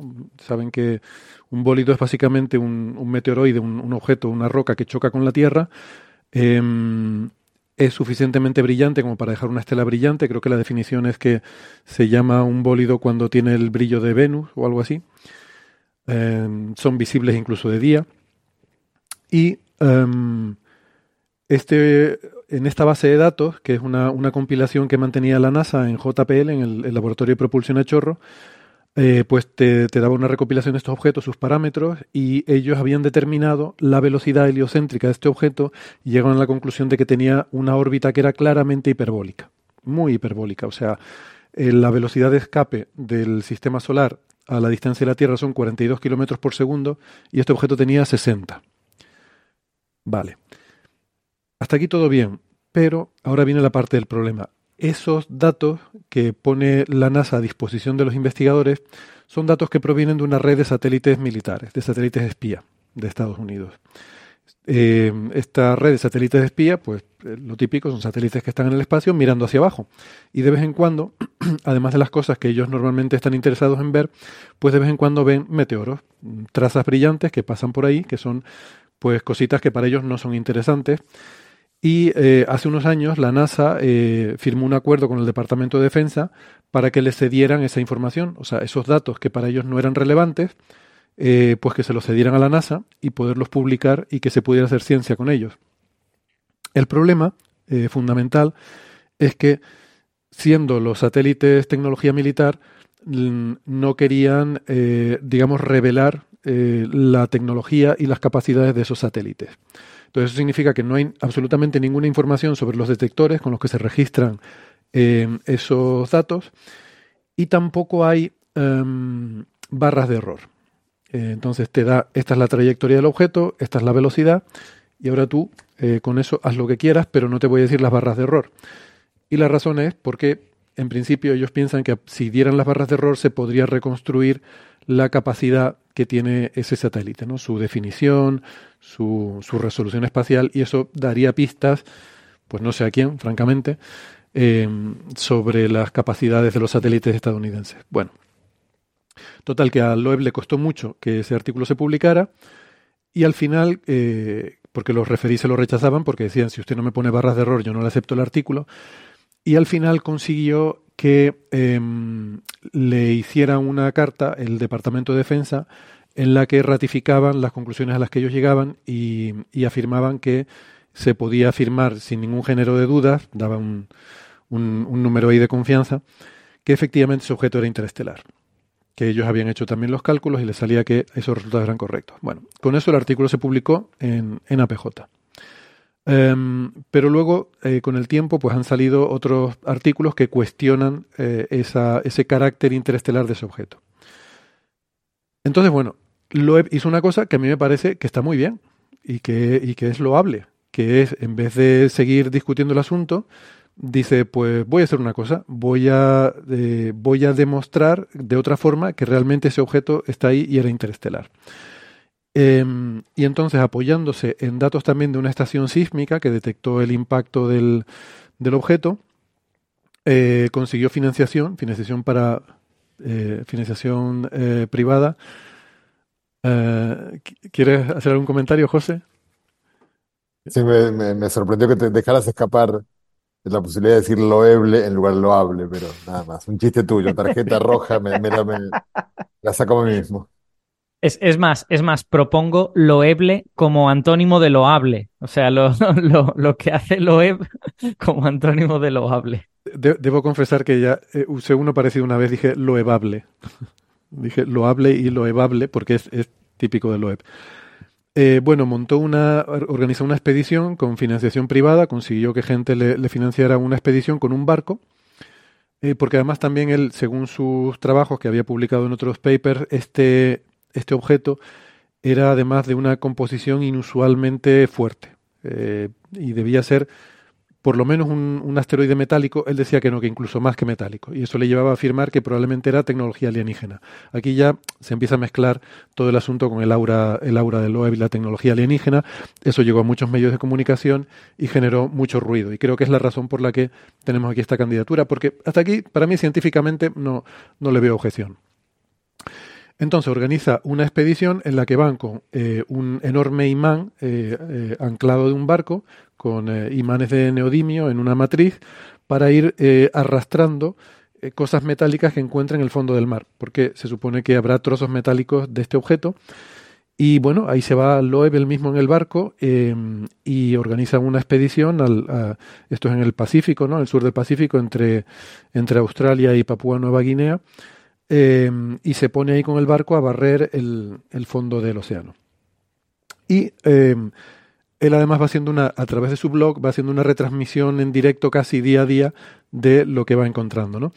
Y empieza, eh, además de la retórica que veníamos con que esto es tecnología extraterrestre, empieza diciendo que ha encontrado unas pequeñas esferas metálicas.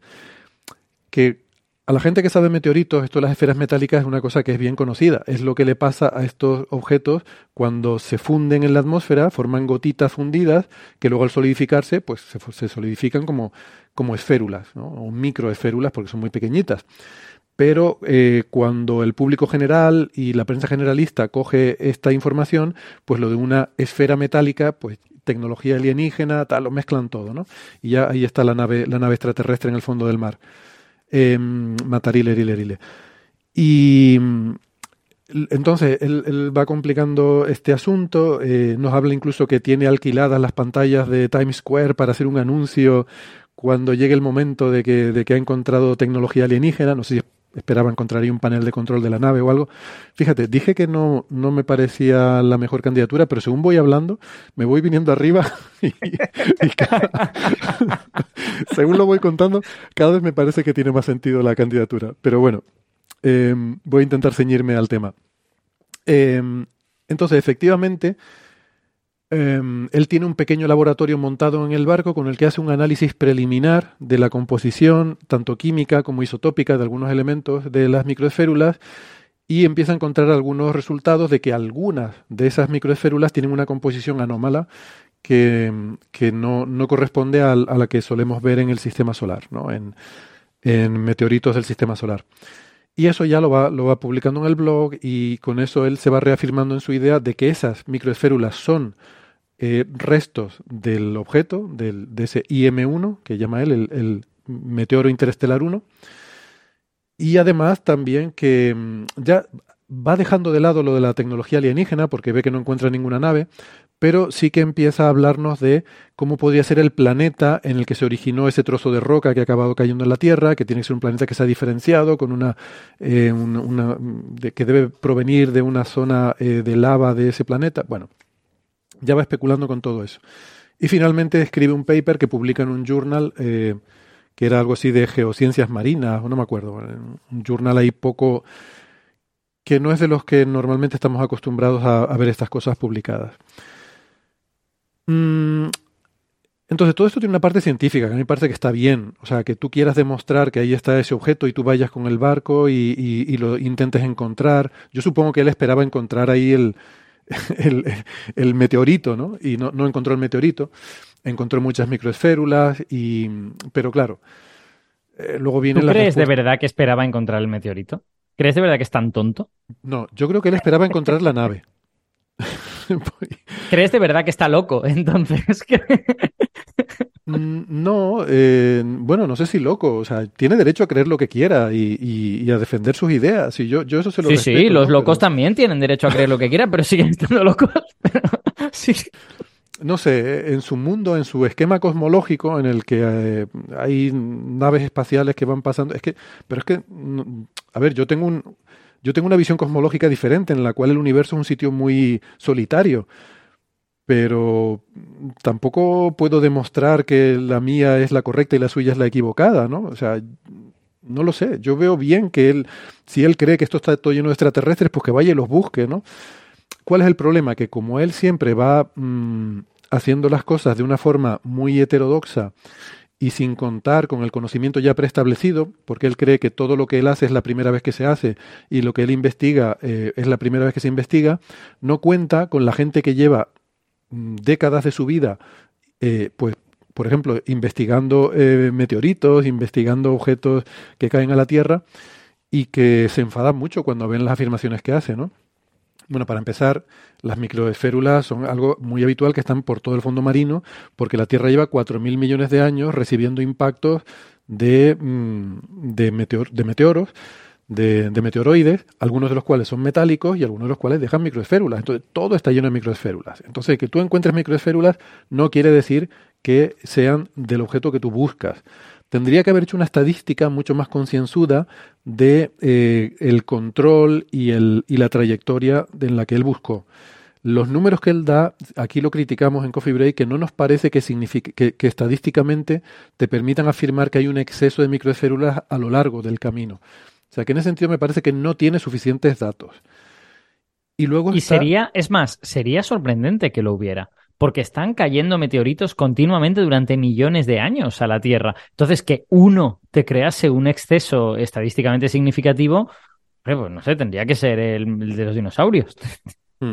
Salvo que efectivamente, como él defiende, hubiera una composición muy anómala de este meteorito o, o de, este, de este meteoroide que hubiera dejado microesférulas muy diferentes, que es lo que él afirma, Mm. estas BLAU, ¿no? Estas microesférulas que tienen entre 2 y 3 órdenes de magnitud sobre abundancia de berilio, lantánido y uranio. Vale, eso luego se lleva a analizar en laboratorios de la Tierra, se encuentra que tiene esas composiciones eh, eh, eh, peculiares. Laboratorios de la Tierra me refiero en tierra, quiero decir fuera del barco. No, no quiero decir como contraposición a laboratorios alienígenas, sino Lo he pensado. he dicho, en lugar de analizarlo en la nave espacial, en la nave Sí, sí, nodriza, lo eh. llevan a analizar en la Tierra. un lapsus. Em, bueno, entonces, todo esto ha generado mucho ruido em, mediático. Y también en la literatura científica hemos visto algunos preprints que han salido por ahí, ni siquiera artículos, digamos, científicos que, que, em, todavía no ha habido un paper criticando el suyo, paper formal en el sentido de publicado en una revista con árbitro. Hubo dos que aquí, de los que aquí hablamos en ese episodio 423, que eran, uno era una de estas research notes que son sin referir, en la cual un investigador afirmaba que esa es la composición que tú esperas básicamente en hollín, o sea, que, que, que esto probablemente es hollín industrial lo que él ha encontrado. Bueno, puede ser o no, no lo sé. Y, otro es un artículo de dos investigadores, eh, y Jackson, que se dedican a objetos del sistema solar, que con Desch ya traía una polémica con el tema de Oumuamua, y entonces subieron al archive un artículo, pero que creo que está dirigido más al público, a la opinión pública, en el que ellos expresaban una serie de objeciones, pero de una forma tampoco muy científica, sino un poco diciendo, este señor está diciendo tonterías. Entonces, bueno, mm, yo creo que sus conclusiones científicas, por lo que parece, son muy criticables. Todo lo que hemos visto en redes sociales de gente que son expertos en el tema eh, le dan palos por todas partes. Creo que hay un consenso contrario a, a que él realmente haya descubierto los restos de este, eh, de este objeto. Pero, pero bueno, pero, pero para mí lo que, lo que Loeb ha hecho está bien. O sea, el irse con el barco y buscar el, el, el ese está bien. Y además se rodeó de gente que son La expertos. parte, la parte de escribir artículos diciendo que eso tenía que ser tecnología extraterrestre con una alta probabilidad, a lo mejor no está tan bien. Exacto, eso es lo malo. Todo el circo que él monta alrededor, exactamente. Por eso yo quiero separar un poco las dos cosas, ¿no? Entonces, para mí, tal como yo lo veo, la candidatura ruido es a todo el círculo mediático que monta y a la controversia que se genera con otros científicos que viene derivada de, eh, de piques casi que, que, son personales o que son eh, que, que tiene mucha gente cabreada y se escriben artículos mmm, de, de, prensa popular y que se suben al archive y tal, pero no hay un debate científico real, ¿no? Que es lo que yo echo de menos aquí. Igual, y, sí, José. Igual hay que decir que yo creo que, que Loeb también eh, tiene un sesgo que se podría llamar sesgo Loeb, que es que una vez que se embarca en una misión, literalmente era imposible que volviera con las manos. ¿Cómo, cómo? Literalmente lo de embarcarse. Sí, no, no, claro, literalmente eh, no puede volver con las manos vacías. Entonces tiene que acabar en descubrimiento, por lo tanto se lo va a inventar. Eh, pero no, por, no, no con maldad, o sea, seguro que él se lo cree. Pero es un tipo de, psicología que, muy predecible, en la cual él, tiene, eh, está tan predispuesto a encontrar algo que lo va a encontrar. Una piedrita al fondo marino un poco rara, él va a ver una herramienta de alguna cultura este, extraterrestre. Claro. Y por cierto, no sé si han visto, la, eh, todo esto está también dentro del marco de este proyecto Galileo que él ha montado para conseguir financiación privada y estudiar ovnis y estudiar, eh, bueno, eh, cosas raras, si Oumuamua puede ser una nave extraterrestre o en general. De hecho, también para estudiar objetos interestelares. Todo eso lo tiene agrupado en el mismo paraguas este proyecto Galileo. Pues hace poco conocimos... En... ¿Qué? Sí, perdón, perdón.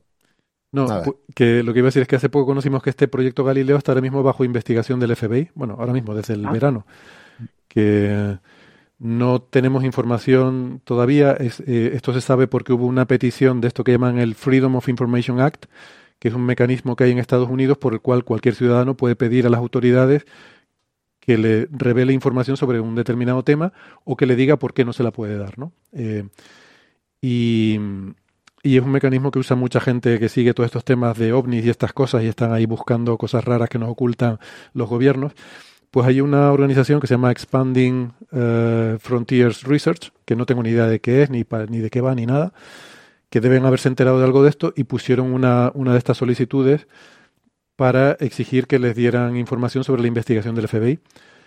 Entonces, eh, les dieron, eh, les dijeron que hay un informe de 28 páginas, de las cuales solo les dan cuatro, las otras 24 no se las dan, y las cuatro que les dan tiene tachadas un montón de cosas. Entonces lo que dicen básicamente es que, eh, que el FBI está investigando el proyecto Galileo, mm, pero no, no da más información de nada y se escuda para no aportar el resto de la información en cosas como que es una investigación en marcha, que revelar esos detalles podría perjudicar o entorpecer la investigación, etcétera, etcétera. Claro, se pueden imaginar que dentro de toda la comunidad de, la ufología y de toda esta gente entusiasta de, de, la conspiranoia y que los gobiernos nos ocultan cosas, pues que ya están pensando en, en los hombres de negro con los eh, neura, ¿cómo se llama? Esto de, de Men in Black y tal. Y yo quiero recordar cuando hubo toda esta movida en el Observatorio Solar Nacional de Estados Unidos, que me, queda muy de cerca, un sitio que conozco, porque ahí apareció un día el FBI, además creo que con helicópteros y todo, y durante un tiempo eh, hubo un montón de movida con eso, no se sabía lo que era, y, y, se habló de las cosas más disparatadas, porque además ese es un sitio muy, muy extraño.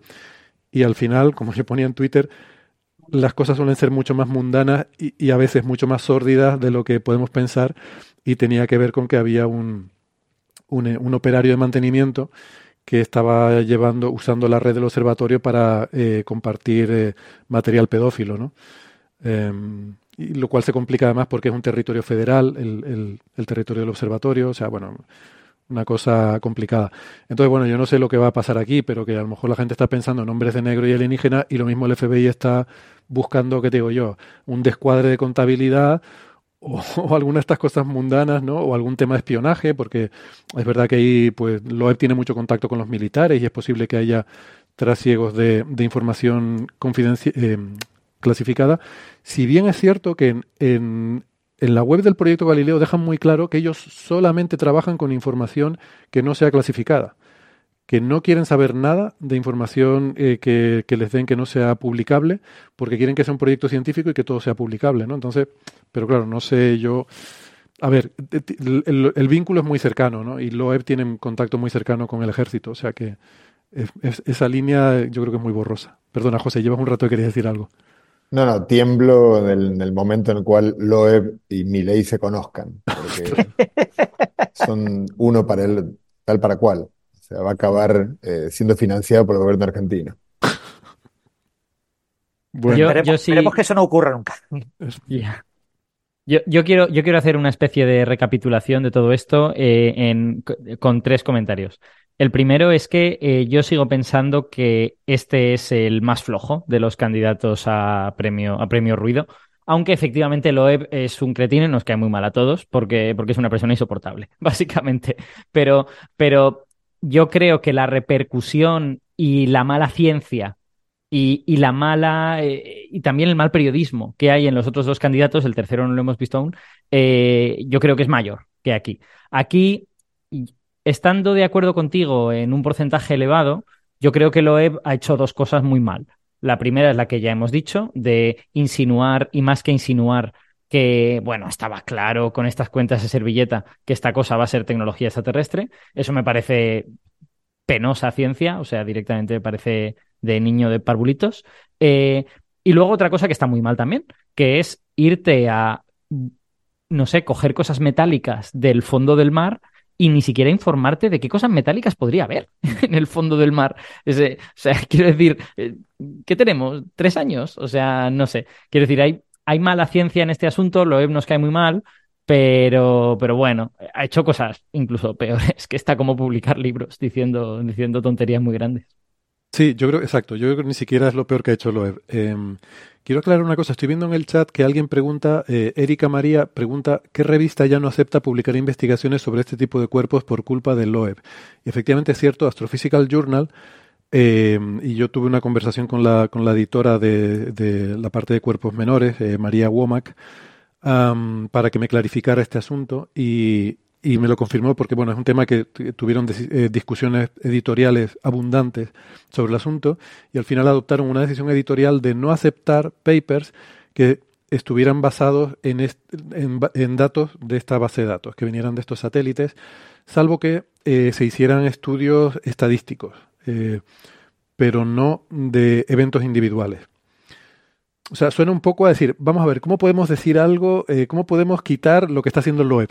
que, no, que no nos lo pueda mandar a nuestra revista, ¿no? Bueno, pues si es, si viene de esta, de esta base de datos y es un evento individual, en este caso IM1, pues no lo aceptamos. Y sí, eso También- fue un fastidio. También un comentario, eh, que esto es pura especulación por mi parte. ¿eh? Cuando has dicho lo de que no se han publicado tantos trabajos científicos refutando lo que el ha hecho, yo me imagino a los científicos marinos, a los eh, geofísicos marinos o a los, o a los oceanógrafos o algo así, que tienen un presupuesto que probablemente es mil o diez mil veces inferior al que tiene la astrofísica, ven a este señor que es ultra mega rico haciendo el idiota en el Pacífico y dicen yo voy a perder los dos euros que me dan escribiendo un artículo en contra de lo que este señor hace. Voy a tratar de hacer algo de ciencia. Sí. Y tengo, te- tengo la sensación de que es eso, es una persona que viene de, bueno, de Harvard y de un mundo en donde el dinero crece en los árboles y que tiene dinero como para tirarlo al fondo del mar literalmente y hay otras personas porque tienen ciencia que hacer y ya está. Sí, sí, es verdad. Pero, Sí, pero bueno, ha conseguido financiación privada para el proyecto Galileo de gente que tiene mucho dinero y que Sí, lo puede malgastar en cualquier cosa. Pero a ver, tú eres un investigador pobre y publicar un paper eh, e- es justo el, el objetivo de tu vida. Entonces, si puedes publicar un paper criticando el del web, es un paper fácil que puedes sacar y que, ¿por qué no? no? A lo mejor nosotros, eh, lo que vimos de la estadística, que nos parece bastante obvio que esa estadística es insuficiente, a lo mejor podríamos currarnos eso un poquito, desarrollarlo bien y hacer un artículo de respuesta. No sé si nos interesa estar en, en el punto de mira del Loeb como, como sus rivales o sus enemigos, pero antagonistas, ¿no? Pero bueno, tiene tantos que seguramente no daríamos señal. Sí. Bueno, El, el artículo famoso este de las esférulas, que es del de 29 de agosto en Archive, eh, que supuestamente está enviado a una revista con revisión por pares, eh, solo ha recibido dos citas eh, y críticas, son las dos que hemos comentado. Lo acabo de comprobar en Google Scholar, al menos en Google Scholar, solo aparece citado dos veces. Por estos dos artículos que comentamos en su momento, parece que no está generando esa ola de crítica que generaban artículos anteriores, eh, este artículo. Estoy- lo, lo he consultado a través del Google Scholar con, con el archive este del, del Discovery, el descubrimiento de las esférulas de posible composición extrasolar en el Pacífico. bueno, em, ¿alguna cosa más sobre esto? Pasamos al siguiente. Pues el siguiente eh, es todavía peor, y es que es, sobre lo la cosa de los ovnis, ¿no? Que este año ha estado muy, muy patente, sobre todo por el asunto de las audiencias en el Congreso de Estados Unidos con, con este ex eh, oficial de inteligencia que se llama David Grush y que ha dicho las cosas más eh, disparatadas que se pueden imaginar. Esto del, del, de la cosa de los ovnis, yo creo que se, se les está yendo de las manos, pero mucho. O sea, cada vez, cada vez es más alocado, cada vez hay que decir, un- hay que hacer una afirmación más absurda y más alocada que la anterior para que te hagan caso, ¿no?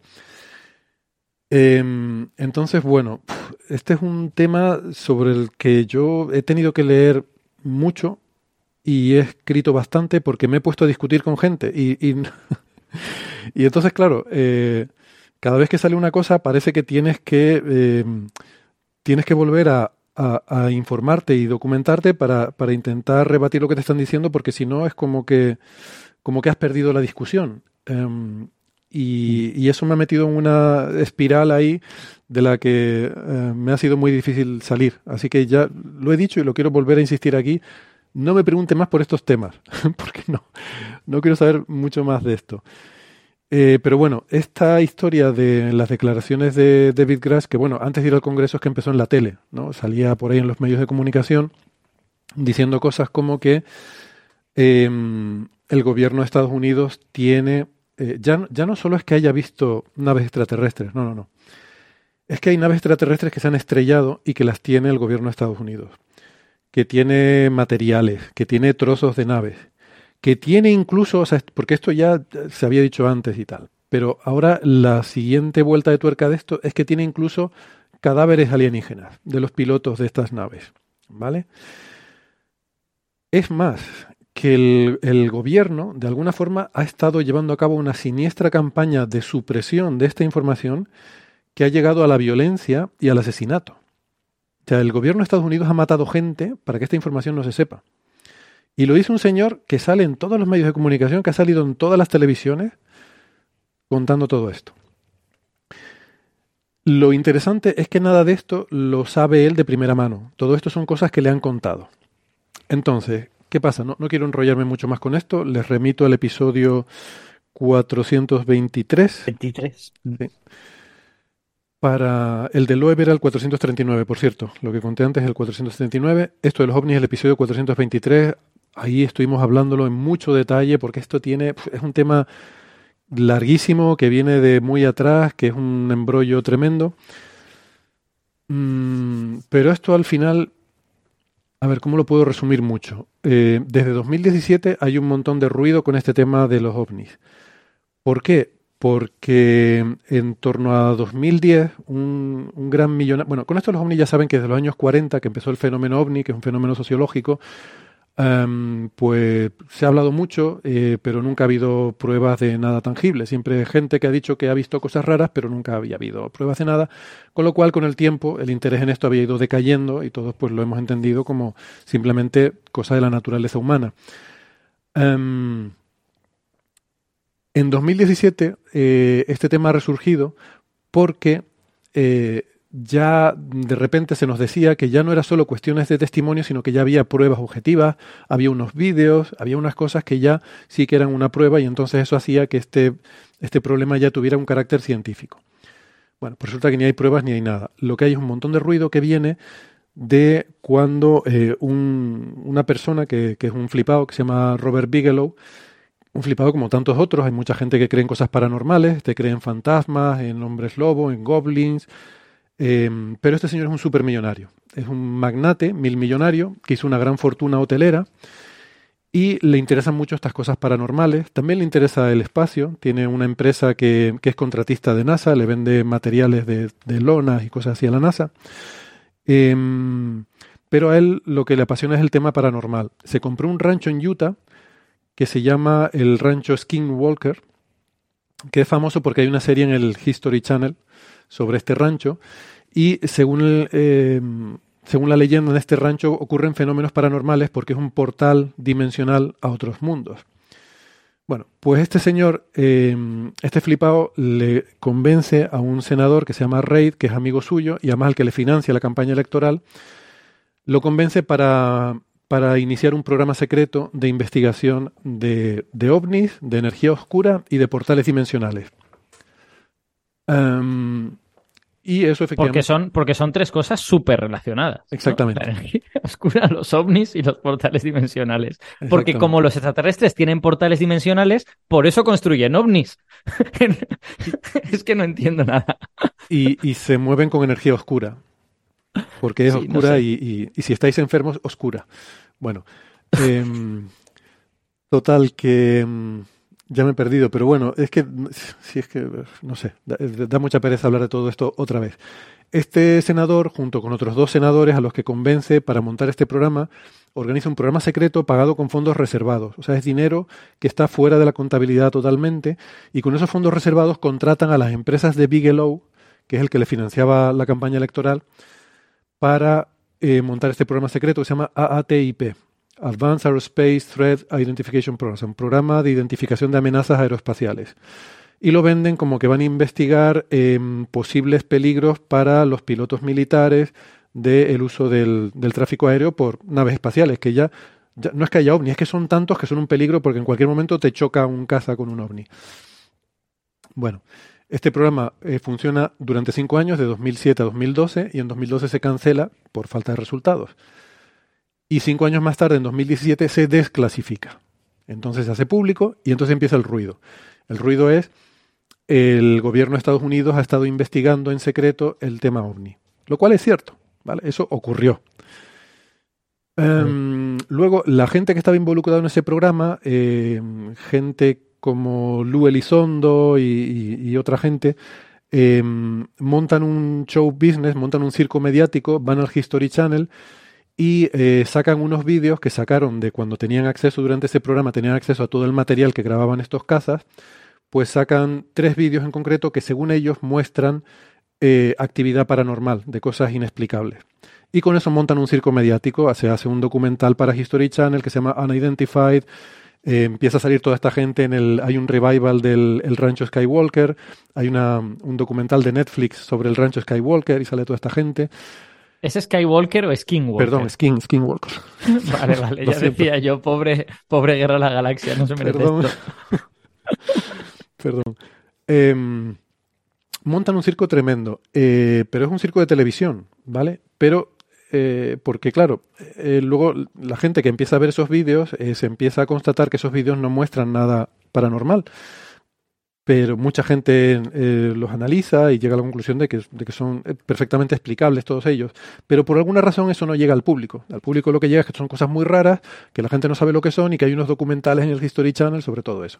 Entonces esto para mí es un caso paradigmático de ruido. Hay una frase, hay una frase, perdona, de eh, El nombre de la rosa, que es mi película favorita de la infancia, que creo que es muy adecuada para esto que es eh, la prueba más eh, fuerte que veo de la presencia del demonio es el deseo de todos de verle actuar. Pues esto, esto es un poco así también. Sí, sí, sí. Totalmente. Bueno, pues nada, que se monta un montón de ruido y, y ese ruido justifica que el Congreso de Estados Unidos sienta una cierta necesidad de decir, bueno, vamos a investigar esto y primero montan una comisión y en esa comisión van todos los flipados del Pentágono. O sea, yo no sé cómo habrá sido eso, pero me imagino que en algún momento alguien habrá dicho, vamos a hacer la UAP Task Force, que es como la, la fuerza de estudio de ovnis. Y entonces, claro, enseguida todos los flipados, yo, yo, yo, yo quiero estar ahí, yo quiero estar ahí. Y ahí acaban gente como este personaje del que, del que va la noticia, David Grush, eh, Jay Stratton, su jefe en, en esa comisión, y un tipo muy conocido en, Estados Unidos, que es una figura de la televisión que se llama Travis Taylor, que es un físico, es un científico, pero que se ha dedicado al History Channel, es el, es el investigador principal de alienígenas ancestrales y, es un personaje eh, de la serie documental del rancho Skinwalker. ¿vale? Este tío, eh, este Travis Taylor, que, insisto, está en esta comisión del gobierno para estudiar los ovnis, este tío decía que mientras estaba en alienígenas ancestrales, un poltergeist decapitó su pollo en su casa. Que básicamente un, pollo que tenía lo decapitaron con la puerta mecánica del garaje. La puerta le cayó mientras él estaba en el rancho, lo llamó su, esposa, ah, mira lo que ha pasado. Y que la puerta mecánica del garaje había, había tenido una avería eléctrica, se había cerrado y había decapitado al pollo. Mm, no me imagino cómo puede haber ocurrido eso, pero lo flipante es que este tío dijo públicamente. Es inexplicable, es, es, una cosa misteriosa, es algo que queda más allá de la comprensión humana. Y... Sí, justamente eso. Hacía tiempo que no hacías la, tus famosas eh, imitaciones, Alberto. Que, en realidad cada día va peor, cada día se parece menos a Iker Jiménez, pero es muy divertido hacerlo. A ver, lo curioso de todo este asunto no es ni siquiera que el tío haya pensado eso, sino que lo diga en público. O sea, cuando dice eso en público, y hay un vídeo por ahí en internet del tío contándolo en una rueda de prensa o en una, no, en un evento público con, más gente, y alguien lo estaba grabando con el móvil.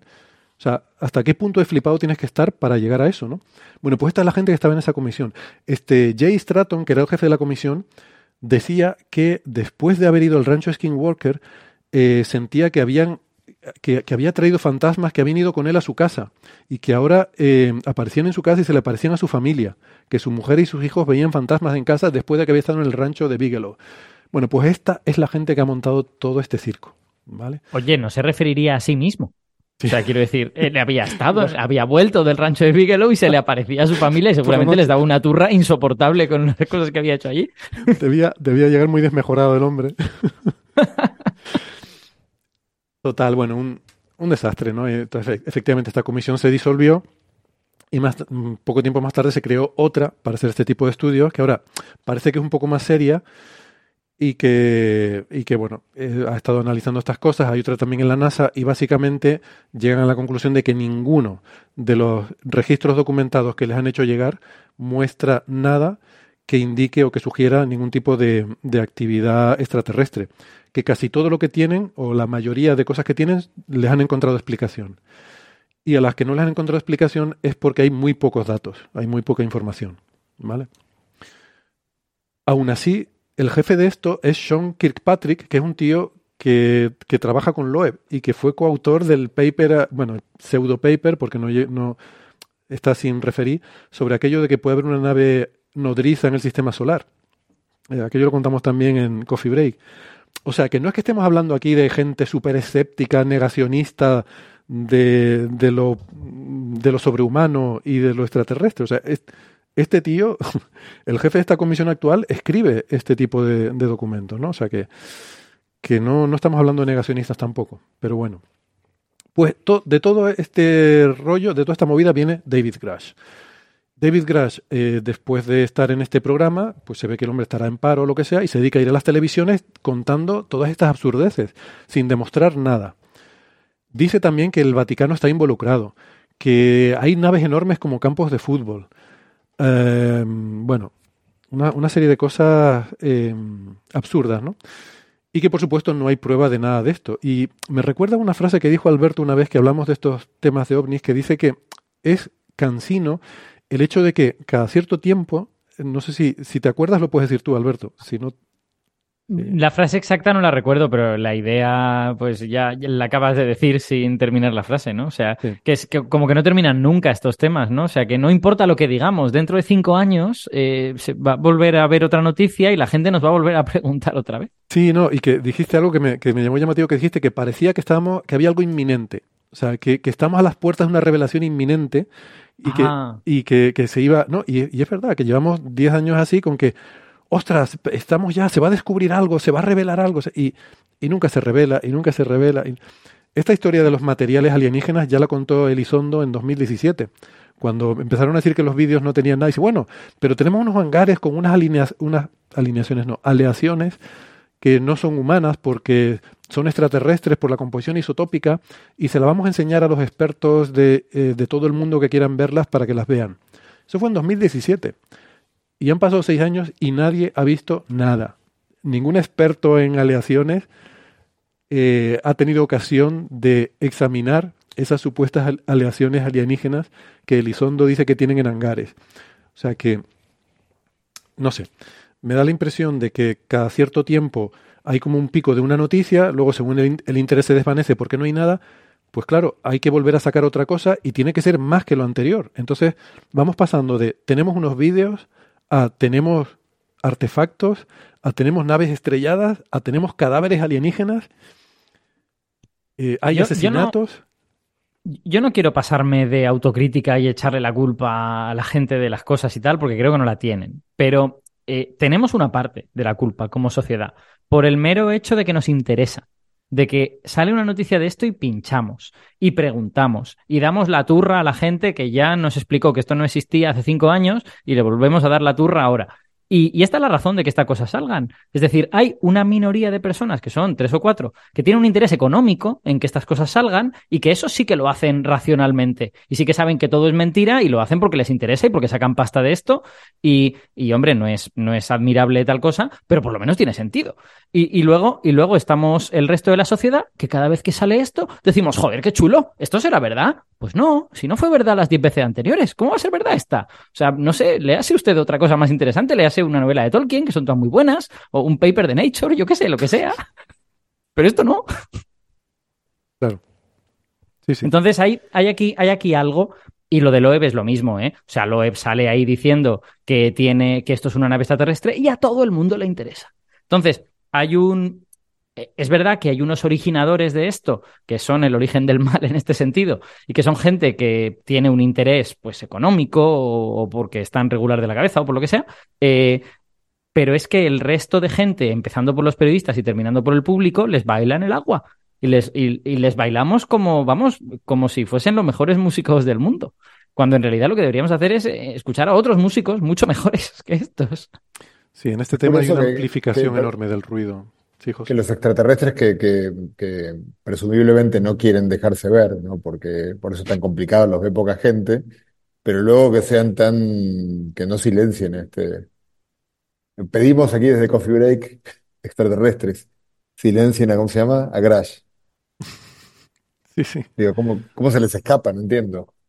Claro, es que esa es la paradoja, ¿no? Que yo decía que según Grash el gobierno lo está suprimiendo, e incluso eh, por la violencia. Llegó a decir que habían, que habían matado gente. Pero él va por ahí tan tranquilo diciendo todo lo que le apetece y toda esta, toda esta camarilla hacen documentales, o sea, es que salen en la tele. Para, para advertirle fueron a por su pollo. Queda claro el siguiente paso.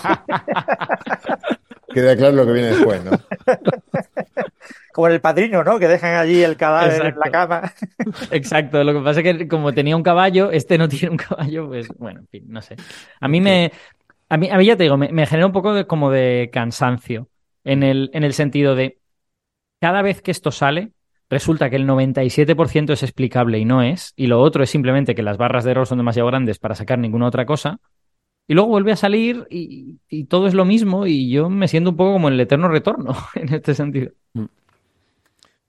Bueno, pues yo creo que con esto eh, hemos cubierto ya todas las candidaturas. Si no tienen algo más que aportar, teníamos más, ¿eh? Eh, pero no llegaron a conseguir suficientes votos en la fase preliminar como para, para llegar a, la final. Entonces, eh, yo, por ejemplo, mencionaría que me dio pena que se quedara fuera la de GPT-4, que para mí era una candidatura digna a señal, eh, que habrá quien tenga dudas. Yo, yo la había propuesto para señal. Eh, había alguna otra, ¿no? El test de la Starship. eh, y en ruido, pues también, también había varias más, pero quizás no.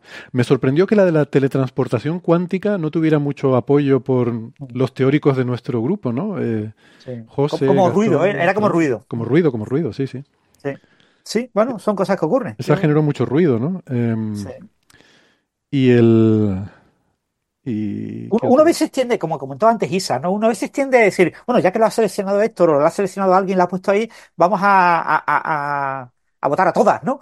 Pero al final uno dice, uh, pero no puedo votar a todas porque entonces mi voto no tiene valor. Mi voto tiene valor cuando selecciono. Entonces, ¿a cuántas Claro. elijo? Elijo dos de ruido y dos de señal, que es lo que yo hice, eh, aunque después añadí una tercera de, de señal. Eh, pero mm, te, te como limitado y dices, pues venga, pues si tengo que elegir entre las que hay, pues más ruido es esto que lo otro. Así que pongo esta y no pongo la otra. ¿no? Mm. Bueno, pues nada, a mí la GPT-4 me parecía muy meritoria, la verdad. Creo que ha sido la gran revolución de este año y, que, porque, y, además esa en particular, no voy a decir los grandes modelos de lenguaje en general, porque mm, creo que el nivel de, de uso práctico que ha llegado a tener GPT-4 no ha sido todavía eh, igualado por, por sus competidores, ¿no? Pero bueno, eh, de esto seguramente podremos hablar en los próximos años porque Sí. esto, esto va a avanzar mucho, seguro. Bueno, eh, por cierto, que ha sido, bueno, sabéis lo de la. Ha habido una entrevista de Sam Altman, ¿no? el, el CEO de, de OpenAI, eh, con, en el podcast de Bill Gates.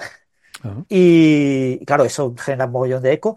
Y ha dicho ya que, que sí, que se está entrenando GPT-5 y que va a salir, eh, entre comillas, próximamente en 2024. Es decir, que la rumorología ya habla de entre marzo y mayo vamos a tener GPT-5, que es mucho mejor que GPT-4V, que es el multimodal, que es probablemente aquí el punto clave.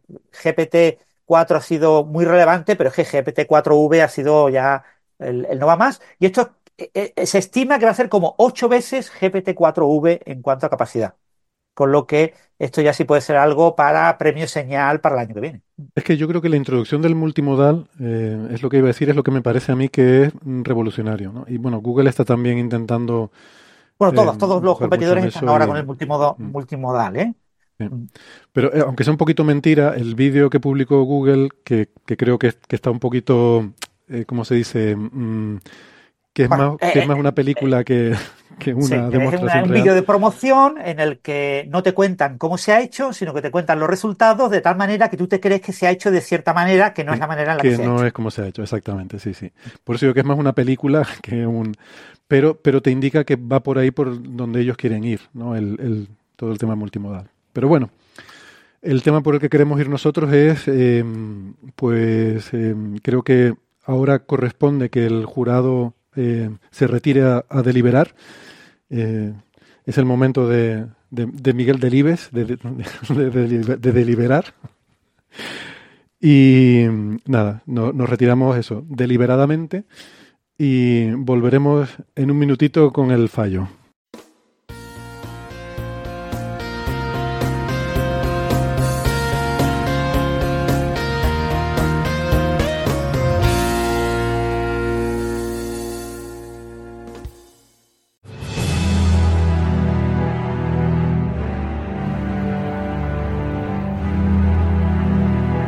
Terminado el cónclave, el jurado ha llegado a un fallo tras deliberar, o sea, es un fallo deliberado, y la decisión del jurado ha sido la siguiente. El premio Ruido de la octava edición de los premios Señal y Ruido de Coffee Break es para Chuck Bae Lee y colaboradores por el supuesto superconductor a condiciones ambientales.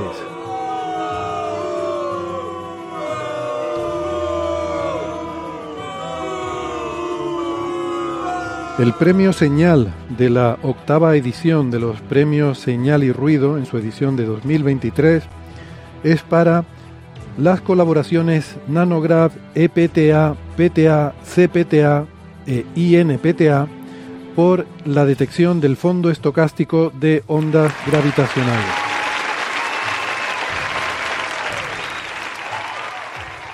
Enhorabuena a los ganadores y a ustedes por llegar hasta aquí. Eh, han llegado ustedes al final del programa. Esto es todo por hoy. Gracias por acompañarnos en esta gala. Han sido ustedes muy gentiles y galantes. Y les emplazamos para dentro de un año para la novena edición de estos premios. Pero bueno, que la semana que viene nos vemos en Coffee Break.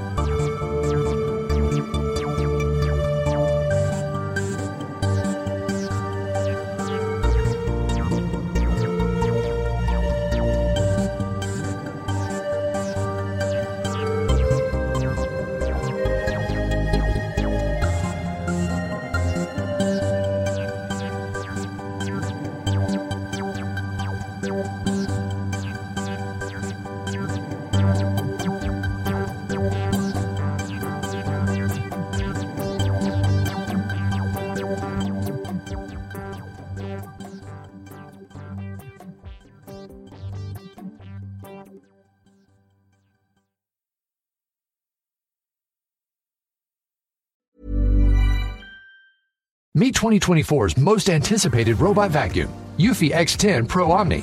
With powerful 8000 PA suction and MopMaster's dual mop pads, it keeps your floor sparkling clean. It's the winner of five Best of CES awards, and Digital Trends says it boasts almost all the same features as robot vacuums that cost twice as much. Want to know more? Go to eufy.com. That's EUFY.com and discover X10 Pro Omni, the best in class all in one robot vacuum for only $799.